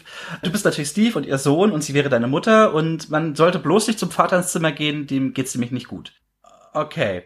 Und man erfährt, man hätte den Sommer über ja dieses Mädel gedatet. Stephanie heißt sie. Und man würde jetzt ja demnächst bald heiraten. Und Steve so, the fuck, ich bin 18. So, nein, was? Heiraten? Wer ist es? Und ja, dann machst du dich auf, rauszufinden, was hier eigentlich los ist in diesem Ort. In diesem Ort gibt es übrigens eine, Raketenabschussanlage mit Atomraketen, die von einem Ex-Vietnam, das kann gar nicht sein, das muss Koreakrieg gewesen sein, Teilnehmer bewacht wird, der keine Beine mehr hat, also der nur noch aus Torso besteht und immer halb mit seinem Torso auf dem Abschussknopf für die Atomraketen ist und wenn man ihm die falschen Antworten gibt, auch das Spiel relativ schnell beendet. Okay. Und du triffst den Vater von Stephanie, der total scharf drauf ist, dass ihr beiden endlich heiratet, weil dann gibt es endlich Meat. I want the meat.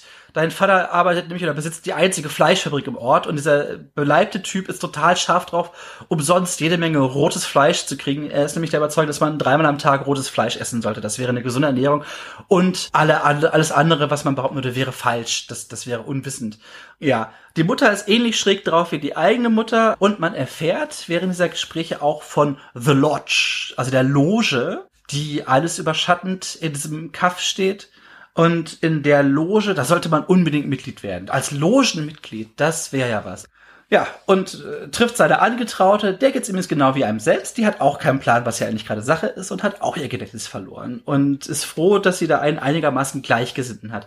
Äh, by the way, sie ist übrigens eingesperrt worden von den Eltern, sie soll auf keinen Fall das Haus verlassen vor der Hochzeit, denn man möchte nicht, dass ihr etwas passiert und diese Hochzeit wäre ja sehr, sehr, sehr wichtig. Ich könnte jetzt ungefähr zwei Stunden lang so weiter erzählen, denn dieses Kaff ist einfach super merkwürdig. Es gibt eine, eine Feuerwehrstation, die komplett von nur schwulen Feuerwehrmännern betrieben wird, die gerade das Feuerwehrauto pink angemalt haben. und in der Feuerwache drin die ist ausgestattet wie eine Villa und dort sitzt 24-7, man kann auch nachts da rein, ein äh, Mann mit einem Tanga auf einem Bett, der von den anderen Feuerwehrmännern bemalt wird. Was? Es, äh, ja, äh, gemalt, nicht bemalt, aber er wird gemalt, äh, genau. Und, und auch schön. Äh, Ja, und es gibt eine, und ich glaube, es ist der gleiche Kleinwüchsige aus Twin Peaks auch, den kann man beim Friseur treffen, der erzählt einem ein Hillbilly davon, dass er gerne auf Alienjagd geht und hat auch tatsächlich einen Alienkopf irgendwie oben da beim Friseur als Trophäe hängen. Und es gibt noch eine Polizeiwache mit einem dicken, alten Polizisten, der immer so ein bisschen bedrohlich rüberkommt und einem anderen, der unglaublich scharf auf Pornomagazin ist, aber seine Frau verbietet ihm das zu haben und er würde richtig Ärger kriegen. Und das Beste ist die Schule. Das, oh Gott, äh, in der Schule die man gerade abgeschlossen hat, kann man auch noch seine ehemalige Lehrerin treffen, die einem davon erzählt, dass Zucht und Ordnung ja ganz geil wäre und äh, sie wäre ja kein Unmensch, aber wenn es sein muss, dann greift sie halt zum Baseballschläger. Und dann gibt's eine Übung und eins der Kinder stellt eine dumme Frage, warum man sich denn Duck entcovern sollte und wird dann von ihr mit dem Baseballschläger bekommt den Schädel zertrümmert. Oh. Ja, und das ist auch nett gemacht. Das ist nämlich erst haut sie ihm auf den Kopf und dann kriegst du so eine Comic-Animation, wo er so die Augen verdreht und vor so einer lustigen bunten Scheibe seinen Kopf sich hin und her dreht. Und ich sage, okay. Und dann gibt's einen Umschwenk, wie er mit halb zermatschtem Schädel auf dem Boden liegt. Und ich dachte mir auch, the fuck. Und The Fuck beschreibt dieses Spiel komplett, wie gesagt, tausend Dinge passieren da. Und das Ganze hat auch eine Hintergrundidee. Es wird also am Ende aufgelöst. Die ist auch schön perfide und passt schon irgendwie zum Spiel. Und ich muss sagen, das waren fünfeinhalb Stunden, die ich gerne mitgenommen habe. Also es ist halt komplett daneben. Es passieren wirklich, also es passieren noch wirklich sehr, sehr brutale Sachen, die auch zum Teil ganz schön daneben sind. Passieren sehr obskure Sachen, aber das Ganze hat so einen unheimlich weirden Flair. Es hat eine ganz eigentümliche, merkwürdige Atmosphäre, die über dem Ganzen liegt. Alles wirkt irgendwie bedrückend, bedrohlich, daneben, unerklärlich. Und ich glaube, es ist ein beschissenes Spiel, wenn man das selber spielen muss. Ich glaube, das selber spielen macht nicht fürchterlich viel Spaß. Und auch so, einige Rätsel sind sehr naheliegend, andere, da kommst du ums Verrecken nicht drauf. Und dann gibt's auch so Pixel-Suchrätsel, da wo du dann genau wissen musst, Och, was ja. ist. Oh, Und Pixelsuchrätsel. ja, und dann gibt's Stellen, wo du wüsstest, du würdest da nicht weiterkommen, wenn du vorher nicht abgespeichert hast, weil dir ein Item fehlen kann. Also so eigentlich alle Kardinalsünden, die ein Adventure begehen kann, sind mit drin. Also es gibt tatsächlich Sackgassen. Ja, also es gibt irgendwo eine Stelle, glaube ich, da musst du zwei Stücke Fleisch dabei haben, weil da sitzt irgendwie so ein, so ein Monsterwurm in so Blubberwasser, über das du rüber musst. Und du musst ihn einmal füttern, um in den Raum dahinter zu kommen. Und dann musst du aber, um aus dem Raum wieder rauszukommen, musst du noch was zum Füttern dabei haben. So, wo du dann, also wenn du nur ein Stück Fleisch dabei hättest, dann würdest du da festsitzen. Das wäre halt automatisch dann immer tot. Ne? Also solche Stellen gibt's halt. Aber wer Bock drauf hat und jetzt sagt, das klingt irgendwie interessant, dem lege ich tatsächlich nahe, sich einen Longplay anzugucken auf YouTube. Und auch vor allen Dingen, weil es überraschend gut synchronisiert ist und mir die Dialoge sehr gefallen haben. Also weil die sind, also die, das hat schon eine Stärke von dem Spiel. Und in meinem Longplay hat er wirklich mit allen Leuten über alles gesprochen und ich habe mir das alles gerne angehört, weil so viel merkwürdiger Kram dabei rumkommt und so, also wo du auch was, was ist denn hier los? Was soll das denn? Auch wenn man rausfindet, was mit seinem Vater eigentlich los ist, meine Fresse. da steht die Mutter in ganz anderem Licht da hinterher. Hast du das dir auf Deutsch angeguckt?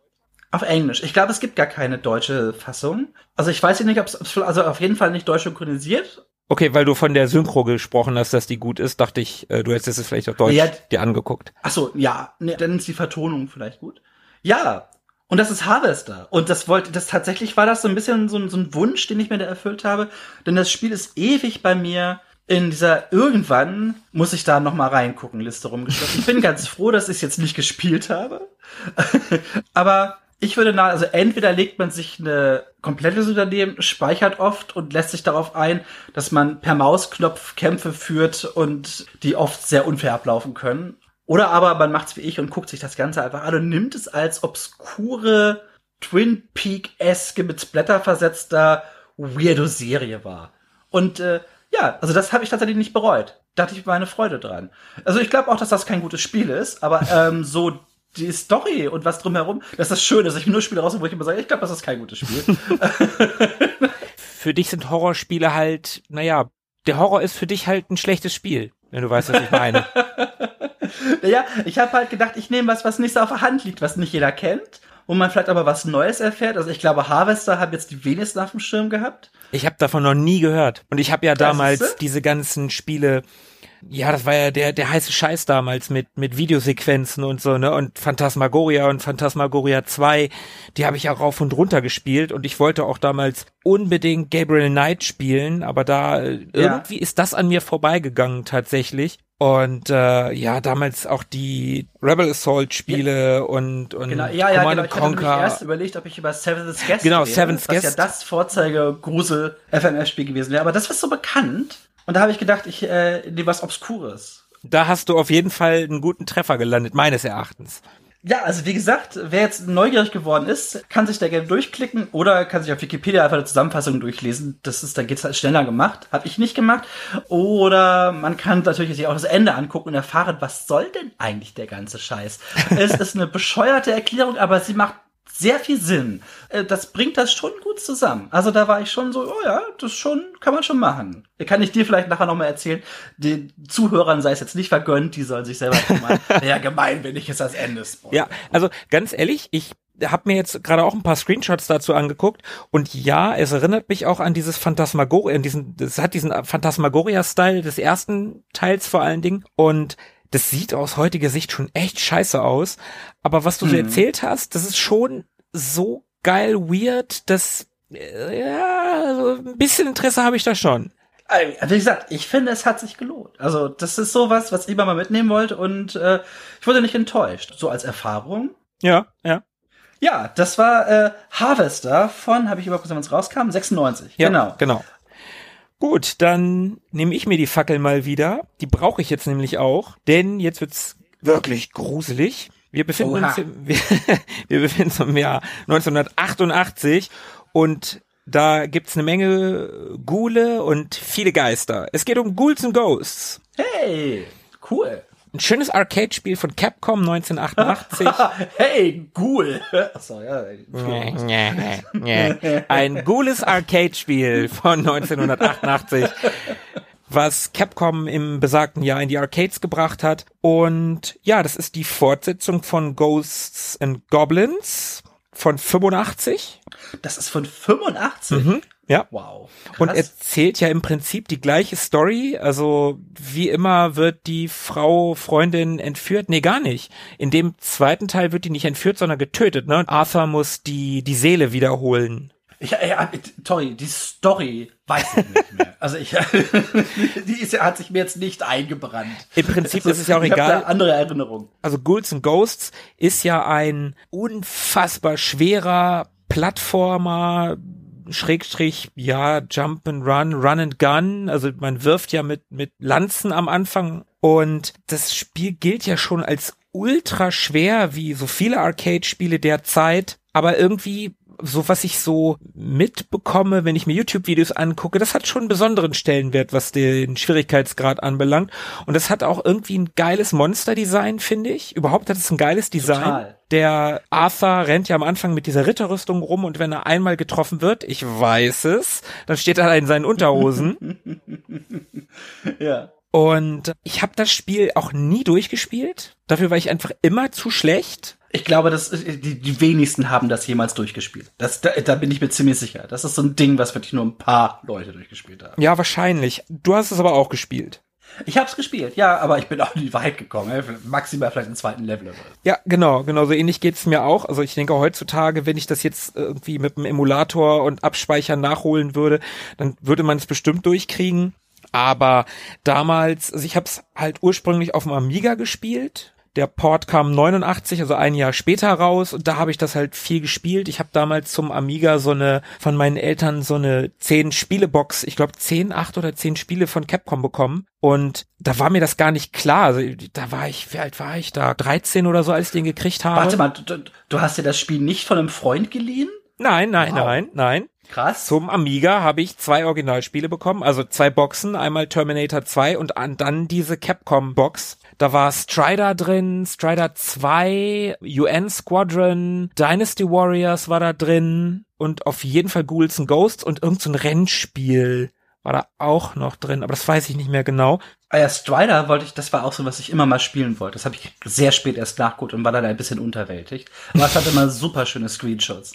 Das stimmt. Und ich, ich finde also, Capcom hat damals ja sowieso gute Spiele gemacht und ich finde Ghouls and Ghosts bei, äh, egal wie schwer das ist, das ist ein cooles Spiel, das sieht toll aus und wie gesagt, hat ein geiles Monster-Design und man muss sich da wirklich durchbeißen, man muss die Sprünge lernen. Es ist so ein altes Spiel, man muss Sachen auswendig lernen. Und da hat man heutzutage vielleicht nicht mehr die Zeit zu, also schnappt man sich einen Emulator, speichert ab und kann das dann Ganze das halt nochmal probieren. Ja, und wie gesagt, kackschwer. Und ich, wenn ich mich äh, richtig erinnere, muss man das, glaube ich, um es wirklich zu beenden, auch zweimal durchspielen. ja, das stimmt. Ja, hast recht. Das habe ich völlig vergessen. Ja, wenn du es am ersten Mal durchgespielt hast, dann sagt dir das Spiel, ja, ja, mh, hm, schon ganz gut, aber um das richtige Ende zu sehen, jetzt bitte nochmal. Das ist geil, ne? Ah. Das ist genauso arschlochig wie, wie früher wenn man so als Kind gemerkt hat, ich bin nicht so gut, ich spiele das Spiel auf easy, ja, da kriegst du die letzten drei Level nicht oder so und siehst das ah, Ende nicht. Und dann sagst du, ja. ja, bitte auf normal oder hart aber spielen. Hier, ich glaube, bei Probotector war sowas gut gebe oder so. Also da, da erinnere ich mich, dass es da so war, aber es gab das öfter tatsächlich, was echt ein ganz schöner Arschloch-Move ist. Ja. Vor allem, was ja das Gemeine ist, so theoretisch kann es ja jeder Depp in der Arcade durchspielen, wenn er reich ist. Also weil in der Arcade kannst du ja immer Geld nachschmeißen. Ja, das stimmt. das ist halt ein Witz zum Teil. Also ne, ja. das ist halt dann wirklich so, vor allem weil die Spieler darauf ausgelegt sind, dass du da Geld nachschmeißt. Und dann hätte man noch eigentlich äh, sagen können für die Heimumsetzung, dann gibt's wenigstens 15 oder so. Also so, so dass man so einigermaßen, aber drei war halt so als Kind, das geht nicht. das Spiel gab's damals auch tatsächlich überall, ne? Ich glaube, das ist für alles erschienen. Ja, das ja. ist damals auf deinem geliebten Atari ST erschienen. Das ist 88 tatsächlich im selben Jahr auf dem Atari ST erschienen, auf dem C64, auf dem Amstrad CPC 89, dann auf dem Amiga, kam auf dem Mega Drive, auf dem ZX Spectrum und 90 dann sogar noch fürs Master System. Also das muss man sich mal okay. überlegen. Und PC Engine und Super Graphics. Also das ist damals echt überall erschienen. Ja, andererseits, wenn es für ein C64 rausgekommen ist, dann kann man es auch aufs Master System porten. Also, das ist ja, klar. Okay, ja, hast du auch wieder recht. Aber sind, sind immerhin zwei Jahre dazwischen. Ja, naja. 92 übrigens kam dann noch der dritte Teil, Super Ghouls Ghosts. Das ist nicht einfach nur eine Umsetzung, das ist wohl offiziell tatsächlich ein dritter Teil. Ach verrückt, hast du den mal gespielt? Habe ich auch mal angespielt. Ich habe jetzt in dem Retro-Boom, der jetzt seit zwei, drei Jahren bei mir vorherrscht, habe ich irgendwie viele alte Spiele mal angespielt und ist halt auch sau schwer. Ja, muss sein, ja. Es gehört wahrscheinlich dazu. Wahrscheinlich ist das so wie, wie hier Rockman. Wie heißt Rockman auf Deutsch? Mega Man. Genau. Das ist bestimmt einfach so, so, so ein Merkmal der Serie. Das gehört halt dazu. Das muss bockschwer sein.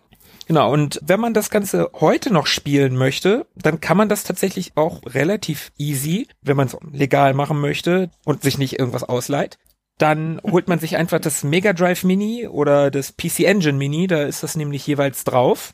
Und die Arcade-Version, wenn man die spielen möchte, dann muss man sich die Capcom Home Arcade kaufen, diesen zwei-Spieler Arcade-Stick, dieses Riesenteil, wenn du den kennst. Hast du das nicht eh vor? Ich, ich glaube, du hattest du das mal erwähnt, dass du da irgendwie drum rumschleichst. Ah, ich hätte ich das Ding, da ganz auf dich. Ich hätte das Ding tatsächlich schon gerne. Ich habe mir ja den Neo Geo Stick geholt Ach, du hast den Neo Geo Stick sogar? Ich habe ja, ich habe ja nur die Mini Arcade. Ja, den ich, Stick Ich glaube, da müssen wir uns echt noch mal wieder zusammensetzen und mal gucken, abgleichen, was wo drauf ist. Ich, ich glaube, das ist echt mal wieder fällig. Ja, sehr gerne. Und ja, wenn man Super Ghouls and Ghosts spielen möchte, dann kann man auch zum SNES e Mini greifen. Da ist das auch drauf. Also da hat man tatsächlich auf den Mini-Konsolen ist man ganz gut versorgt mit Ghouls and Ghosts. Ja, Mist, ich habe mein, mein SNES e Mini noch verliehen, aber ich organisiere das mal wieder, dass ich hier wieder alle kleinen zusammen habe. Cool. Ghouls and Ghosts. Ja, netter kleiner Plattformer, den man in der Halloween-Zeit auch super spielen kann, finde ich. Und dann bist du wieder dran. Ich habe mir rausgepickt, ich glaube, das hattest du mir auch noch empfohlen. Ich hatte ja eine lange Liste gemacht eigentlich mit Kandidaten, die jetzt runtergefallen sind.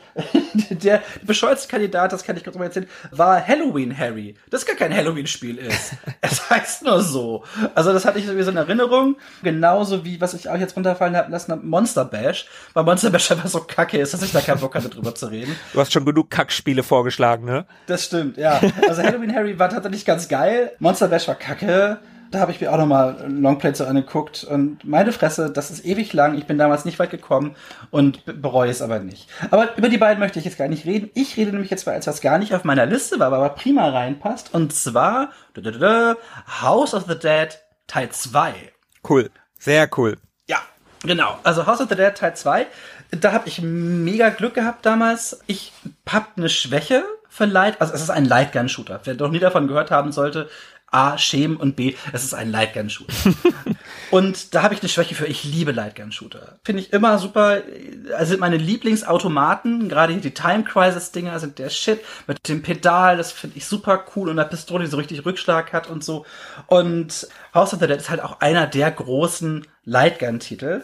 Und ich hatte damals totales Glück für meine absolute Lieblings-Liebeskonsole of all time, den, den, der die das Dreamcast, hatte ich damals von meiner ersten Freundin, die wohnte in so, so einem kleinen Kaff in der Nähe von Hildesheim. Und da hat die Videothek ihre Dreamcast-Sammlung aufgelöst. Und da bin ich rein und hatte Glück. Und die hatten House of the Dead 2 da mit Lightgun. Und Geil. ich habe das, glaube ich, für 50 Mark gekriegt und das kostete neu damals um die 180 oder so. Das war halt ein relativ teures Ding. Mhm. Und habe das mit nach Hause genommen und habe das rauf und runter gespielt. Ich habe das so, so, so geliebt. Das war nur geil. Das war hauptsächlich damals geil, weil ich war damals jung und man konnte die Zombies in Stücke schießen. Also du kannst dir ein Stück vom Kopf wegballern, du kannst den Zombies die Arme und Beine wegschießen, du kannst dir ein Loch im Bauch ballern, du ballerst es alles weg. Aber abgesehen davon, dass man den Zombies alles wegballern kann, ist das halt auch angenehm knackig. Es war durchspielbar. Ähm, ich weiß nicht, ob ich den Arcade-Modus jemals durchgespielt habe, aber es gab noch den Original-Modus. Da konnte man sich über die Spielzeit so Boni freispielen. Mehr Continues, mehr Leben und sowas, bis man dann echt endlich mal den blöden Scheiß-Endgegner mit seiner Mini-Trefferzone gelegt hat. Aber vielleicht ganz kurz was zur, zur Story. Du spielst ich glaube, Johnny oder Johnson oder irgendwas mit J. Und du kommst in die Stadt. Und in der Stadt ist Stress.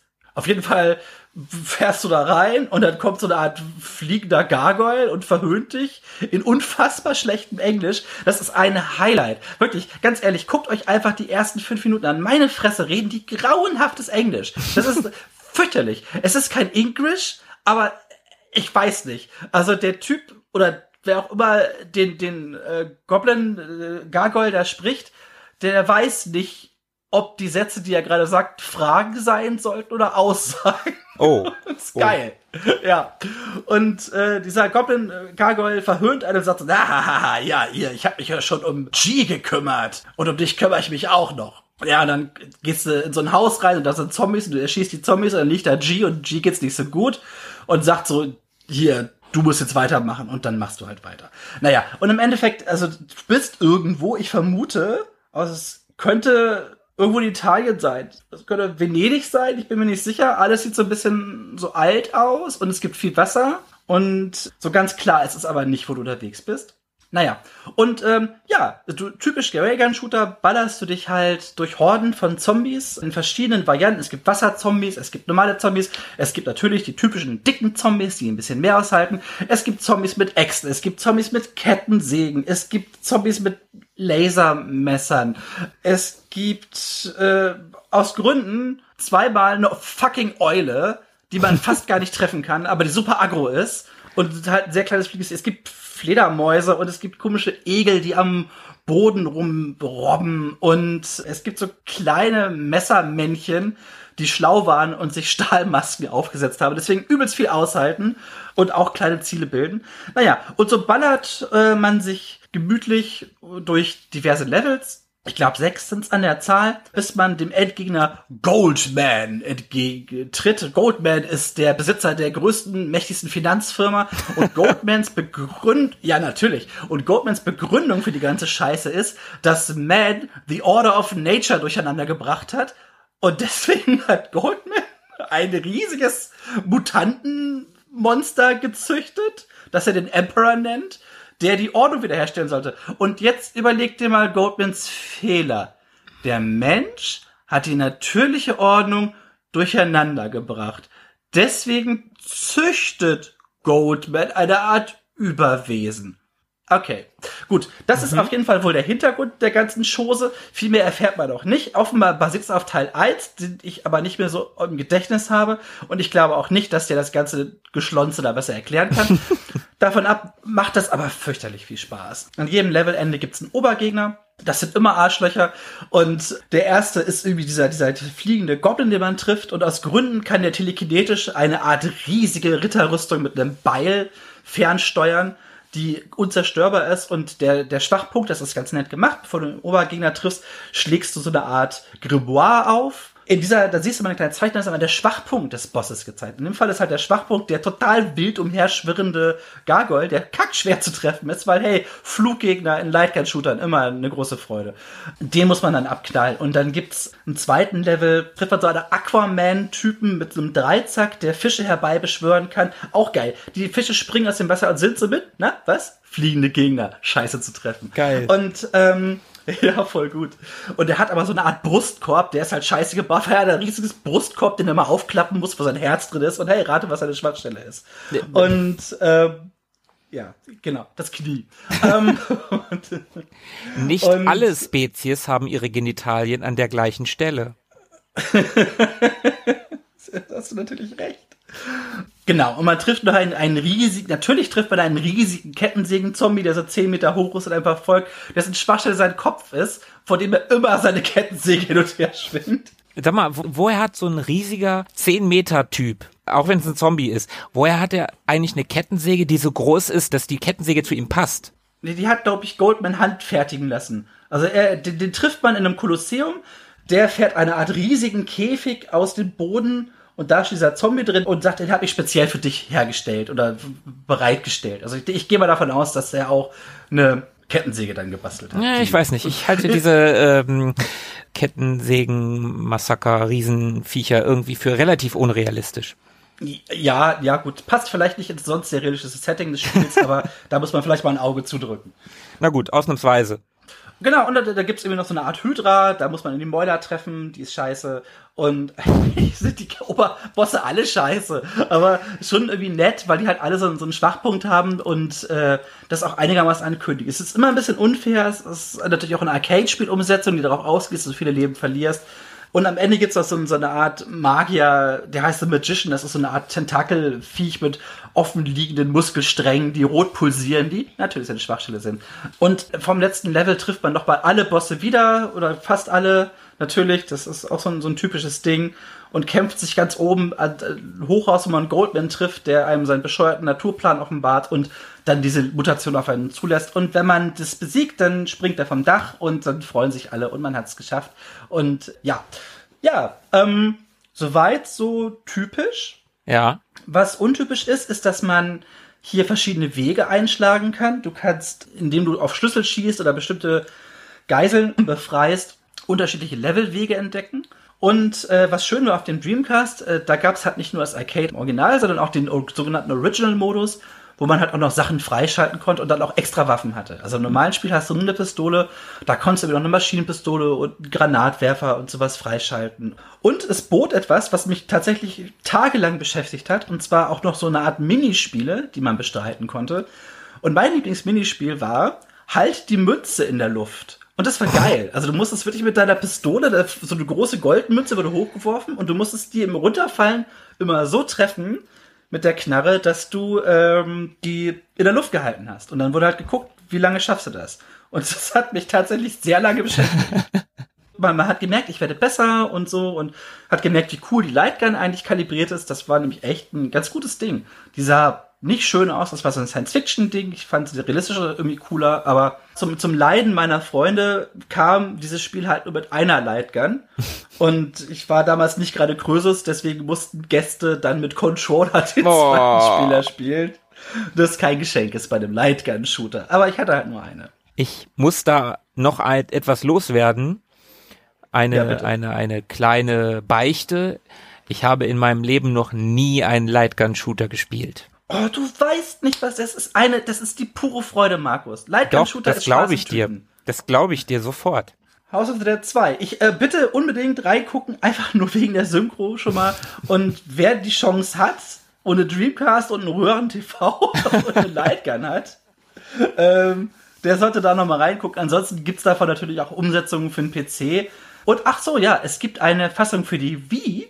Also da könnte die Chance noch bestehen verstehen, dass man da irgendwie drankommt. Und da hat man ja quasi die Lightguns direkt dabei mit den Wiimotes. Und ähm, Ja, ich habe ganz, ganz warme Erinnerungen an dieses Spiel. Ich habe da wirklich lange Zeit mit verbracht. Ein, ein wirklich richtig toller Lightgun-Shooter. Ja, super Ding. Gibt's einen ganz schrecklichen Film von Uwe Boll noch dazu, Oh ja, den man ja. leiden sollte, aber ja. Mit Jürgen Prochnow. Also, den habe ich, glaube ich. Oh Gott. Das, ja, ich habe den, ich habe den sogar auf DVD, glaube ich. Ich habe da keine schönen Erinnerungen dran. Aber ich habe, glaube ich, an keinen Uwe Boll-Film wirklich schöne Erinnerungen. Aber vielleicht hat man ja in näherer Zukunft Glück, denn ich glaube, Retrobit oder Hyperkin, irgendeine dieser Firmen, die diese Retro-Controller baut und Retro-Konsolen, die sind gerade dabei, eine Lightgun für moderne Fernseher herzustellen. Ach, ja, da gab's, ähm, Micha hatte das getestet bei Insat Moin. Da ist gerade irgendeine Lightgun erschienen, die du bis jetzt nur, glaube ich, nur in Amerika kaufen Hm, kannst. genau. Und für die auch nur drei Spiele bis jetzt erhältlich sind. Und da ist tatsächlich auch ein Zombie-Shooter dabei. Also da gibt's dann Zombies auf dem Boot. Und ja, die sagen, coole Sache an sich, aber äh, unwahrscheinlich, dass dafür mehr Spiele erscheinen als die drei. Gut, vielleicht kann man das ja irgendwann mal tatsächlich auf alten Konsolen wieder benutzen. Das wäre ja auch ganz geil. Ja, das stimmt natürlich. Ja. Ja, Ja, das war's zu House of the Dead 2. So. Das hast du schön gesagt. Und in ähnlicher Form möchte ich jetzt überleiten zum letzten Spiel dieses Podcasts. Ich möchte nämlich mit einer kleinen Geistergeschichte aus der Mai 1952 Ausgabe der Zeitschrift Proceedings of the Merchant Marine Council enden. Das ist ein interessanter Titel. Eines der vielleicht beunruhigendsten Dramen der Schifffahrt ereignete sich im Februar 1948. Die Funkstille wurde von einem dringenden SOS von der SS Orang Medan gebrochen, einem holländischen Schiff, als es gerade durch die Straße von Malakka fuhr. Der seltsame Notruf übermittelt im Morsecode las sich auf unheimliche Weise so. SOS von Orang Medan. Wir treiben. Alle Offiziere, darunter der Kapitän, tot. Im Kartenraum und auf der Brücke. Wahrscheinlich die gesamte Besatzung tot. Ein paar verwirrte Punkte und Striche später kamen zwei Worte klar durch. Sie lauteten Ich sterbe. Danach nichts mehr. Später wurde die Orang Medan etwa 50 Meilen von der ihr angegebenen Position treibend gefunden. Als das Schiff, welches dem Notruf gefolgt war, ein Beiboot schickte, um sie zu untersuchen, erwartete die Matrosen, die an Bord der Orang Medan gingen, ein unheimlicher Anblick. Es war kein lebender Mensch oder Tier an Bord. Es gab überall tote Männer. Körper waren über die Decks verstreut, in den Gängen, im Kartenhaus und auf der Brücke. Ausgestreckt, auf dem Rücken liegend, mit nach oben gerichteten, gefrorenen Gesichtern, die Münder und Augen weit geöffnet, ähnelten die Leichen schrecklichen Karikaturen. Auch der Hund des Schiffes wurde tot aufgefunden, dennoch schienen die Körper keine Anzeichen von Verletzungen oder Wunden zu tragen.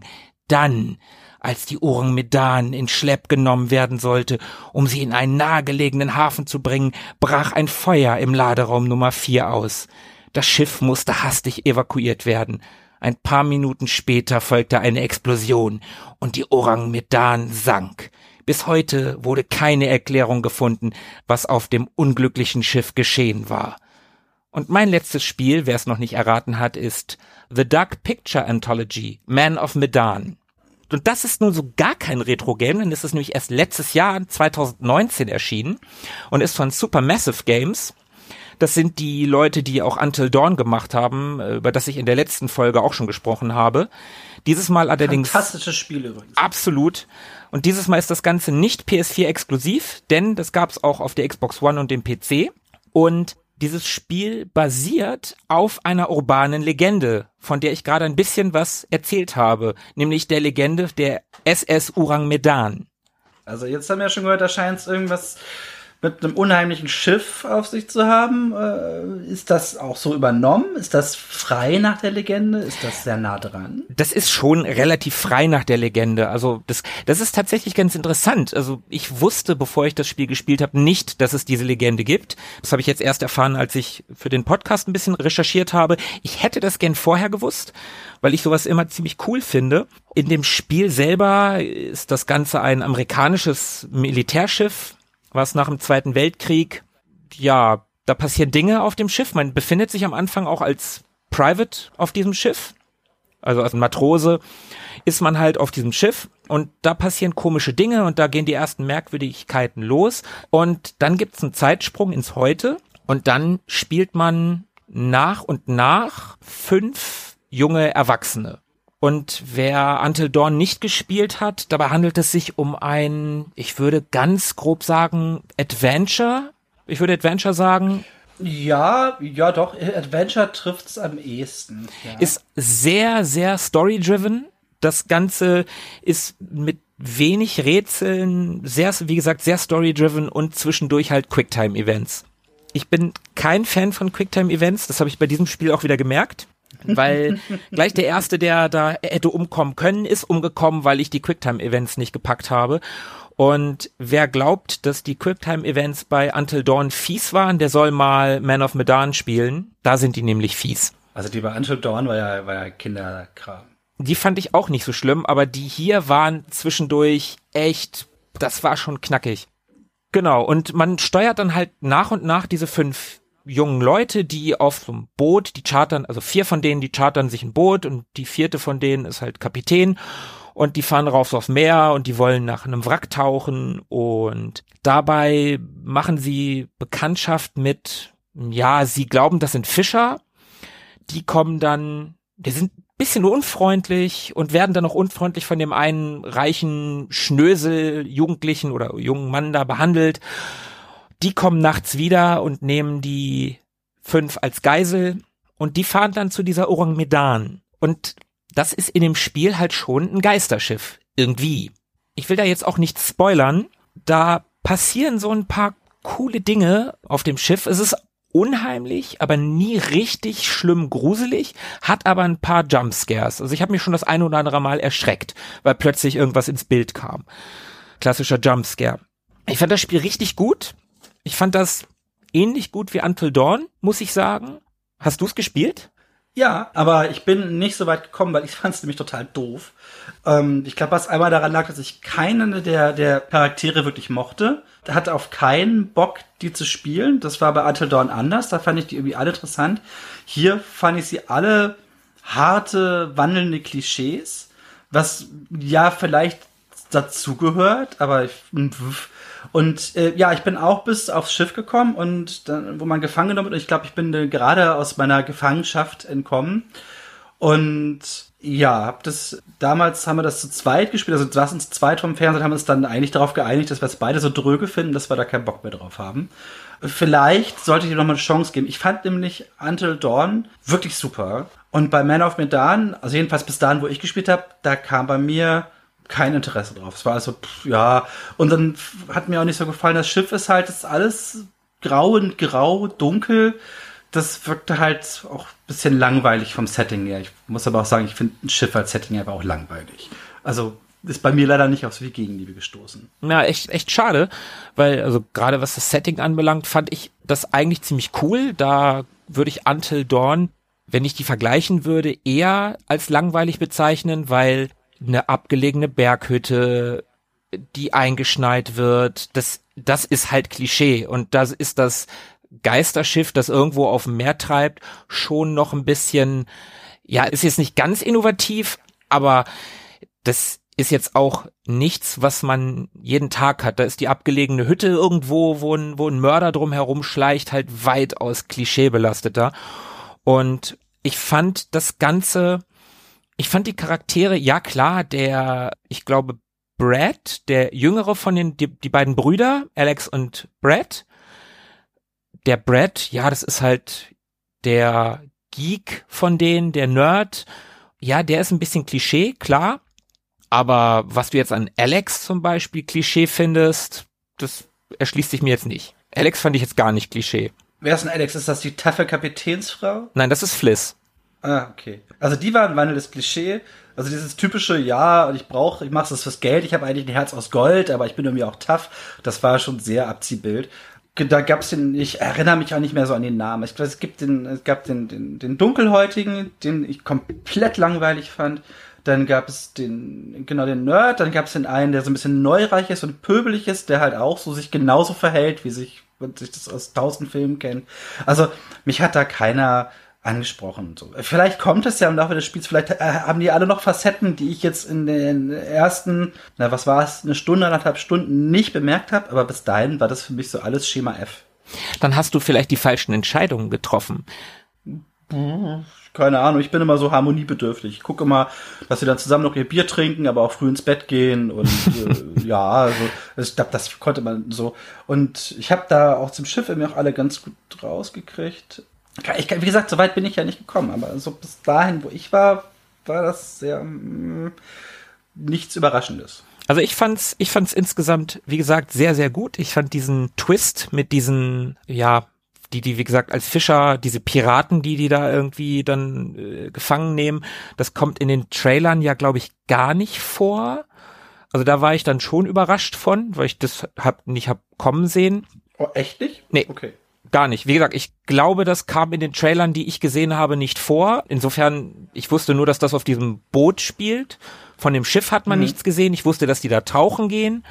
Und mehr wusste ich nicht. Insofern, ich habe mich dann nicht. Das stimmt, das Tauchen fand ich ganz cool, tatsächlich. Das war, war schön gemacht. Ja, das mochte ich. Das war so ein Ding, ich habe mich da vorher nicht viel informiert und darum konnte mich das auch überraschen. Vielleicht lag es daran, dass ja. es mich überraschen konnte, aber ich fand den, ja, du hast schon recht, der größere Bruder von den Alex und Brad, also der Alex, der, der große Bruder von dem Nerd, der ist schon ein bisschen blass, aber der ist, ich finde nicht, dass der ein Klischee ist. Und der Conrad, dieser, den du als Neureich bezeichnet hast, der, der Julias Bruder, der, äh, ich habe mich da zum Beispiel, als ich Brad gespielt habe, den Nerd, habe ich mich dafür entschieden, mit Conrad ein Bier zu trinken. Und ja, das, das habe ich auch gemacht. Und dann war ich aber auch so ehrlich, ihm zu sagen, dass ich noch nie getaucht bin. Und das hat der gut aufgenommen. Also das war so ein, eine von diesen ganz vielen Entscheidungen, die man in dem Spiel trifft. Und da war er nicht klischeemäßig. Da hat er total nett reagiert und das, also ich, ich fand das Ganze insgesamt gut. Ich fand das Spiel super, war unheimlich genug, dass ich mich ein bisschen gegruselt habe, hat ein paar Jumpscares gehabt und ich wollte auch wissen, wie das Ganze ausgeht und vor allen Dingen wollte ich, dass alle überleben. Spoiler-Alarm, bei mir hat keiner überlebt. Ich habe alle, auch? ich habe alle durchgebracht. Dafür gab es übrigens sogar einen Erfolg. Sehr schön den nur ganz wenig, ich weiß nicht mehr, wie, wie niedrig die Prozentzahl war, aber sie war sehr niedrig. Der Spieler, die diesen Erfolg haben, bei der Xbox wird das angezeigt, wenn der eingeblendet wird, wie viele Spieler diesen Erfolg haben und äh, die Zahl war sehr, sehr niedrig. Ja, krass. Äh, das habe ich das erste Mal gehabt. Ich spiele ja gerade Halo 4 und offenbar haben sich nicht viele Leute die Videos, die man finden kann, angeguckt. Da kannst du irgendwelche komischen Terminals finden und da war ich auch unter den 2% oder 1,4%, die das gemacht haben. Da habe ich auch gedacht, okay. Ja, also wie gesagt, ich fand ja Until Dawn fantastisch. Und ich habe übrigens da im ersten Mal alle Leben durchgebracht. Das heißt, da, ich habe ein bisschen geschummelt. Ich musste einmal wieder laden. Ich habe ganz am Ende ist mir meine Hauptdarstellerin gestorben beim ersten Versuch, weil, weil ich meinen Controller auf meinen Bauch gelegt hatte und einmal tief eingeatmet habe. Das galt dann schon als Bewegung. Und äh, da wurde sie dann gecached da muss ich sagen, ehrlicherweise habe ich da nochmal neu geladen, aber ansonsten lief das eigentlich ganz gut. Vielleicht hatte ich deswegen einfach auch besonders hohe Erwartungen an Man of Medan, weil ich habe mich da auch richtig drauf gefreut, weil ich halt Until Dawn wirklich, wirklich toll fand. Und das fand ich ein sehr schönes, so, dass man ein wirklich guter Teenie-Slasher zum Spielen. Und ich glaube, ich habe auch da die Umgebung gemacht, weil die hat so viele Möglichkeiten geboten. Du hast halt draußen und äh, Wald und Höhle und Haus und so. Und das war schon irgendwie abwechslungsreich. Also, ich mir so, ja, Schiff, hm, ist halt dunkel und Metall. Was soll man da schon groß machen? Aber vielleicht kommt ja noch die große Überraschung auf mich zu. Oder wir gehen das mal zusammen. Ich glaube, das hat ja witzigerweise auch äh, eine Möglichkeit, es online im Koop zu spielen und dann Entscheidungen über Entscheidungen abzustimmen oder ich weiß gar nicht, wie das kriegt, aber das irgendwie, das hm? geht. Ja, das geht ja. auf jeden Fall. Stimmt, ja. stimmt, das geht. Das wäre ja vielleicht, vielleicht kannst du mich da nochmal ranführen und dich dann vom Gegenteil überzeugen. Und ich habe mich ganz fürchterlich geirrt.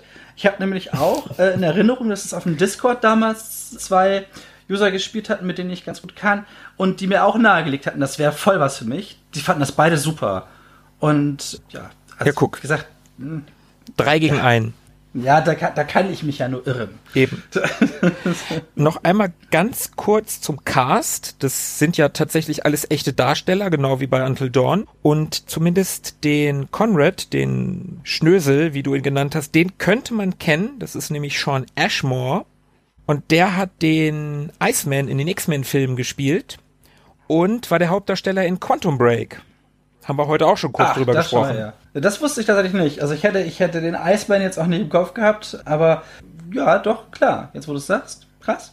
Und die junge Dame, die Aisha Issa, die Fliss, die Kapitänin spielt, die könnte man auch kennen. Die hat nämlich bei Far Cry Primal eine Figur gespielt. Wahrscheinlich diese Priesterin oder so. Ich habe das nur angespielt. Und die hat in Dark Matter mitgespielt. Ja, die Priesterin, ja, nice. mit, dem, mit der ist man noch zugange später in Far Cry. Ja, ja, ja, ich, ich glaube, so ist das. Und, was ich ein bisschen beeindruckend fand, die hat einen braunen Gürtel in Brazilian Jiu-Jitsu, was immer das genau ist. Also wo Das der unter Kumpel von mir, der, der meint, das macht, das wäre wär sehr, das würde einen sehr äh, fit machen. Der ist, Okay. ist da ganz heiß drauf. Also ich weiß jetzt, ich meinte jetzt, was ist so der Unterschied zwischen Brazilian und dem normalen Jiu-Jitsu? Ist Brazilian, dass man da irgendwie die Bikini-Zone wachsen muss oder so?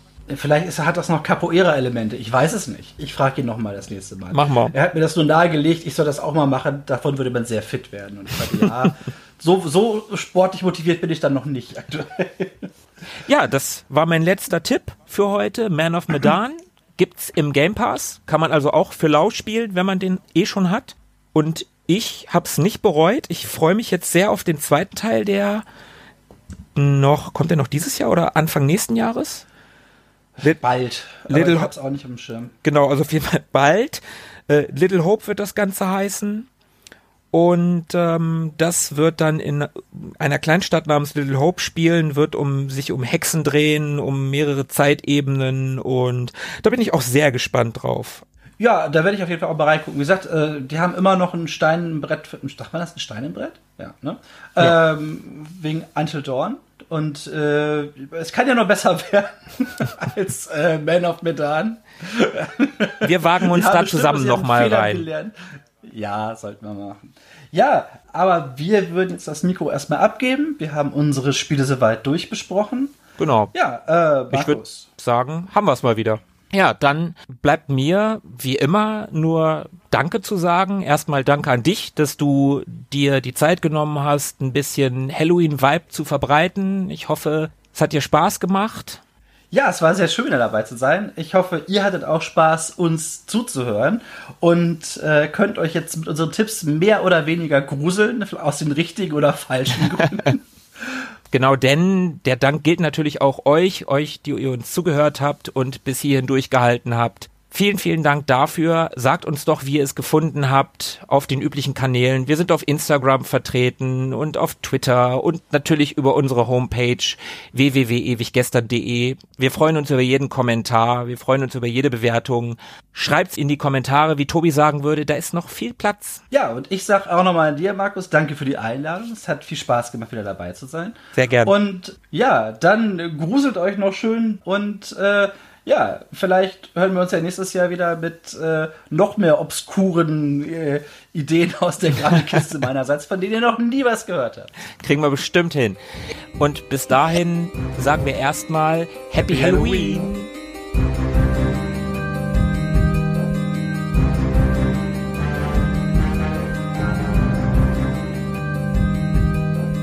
Mögen die Retro Boys mit euch sein.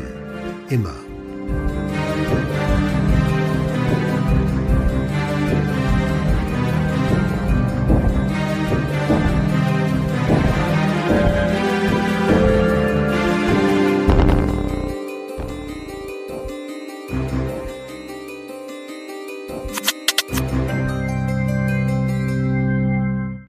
Als Englischlehrer, was heißt Freudenfeuer auf Englisch?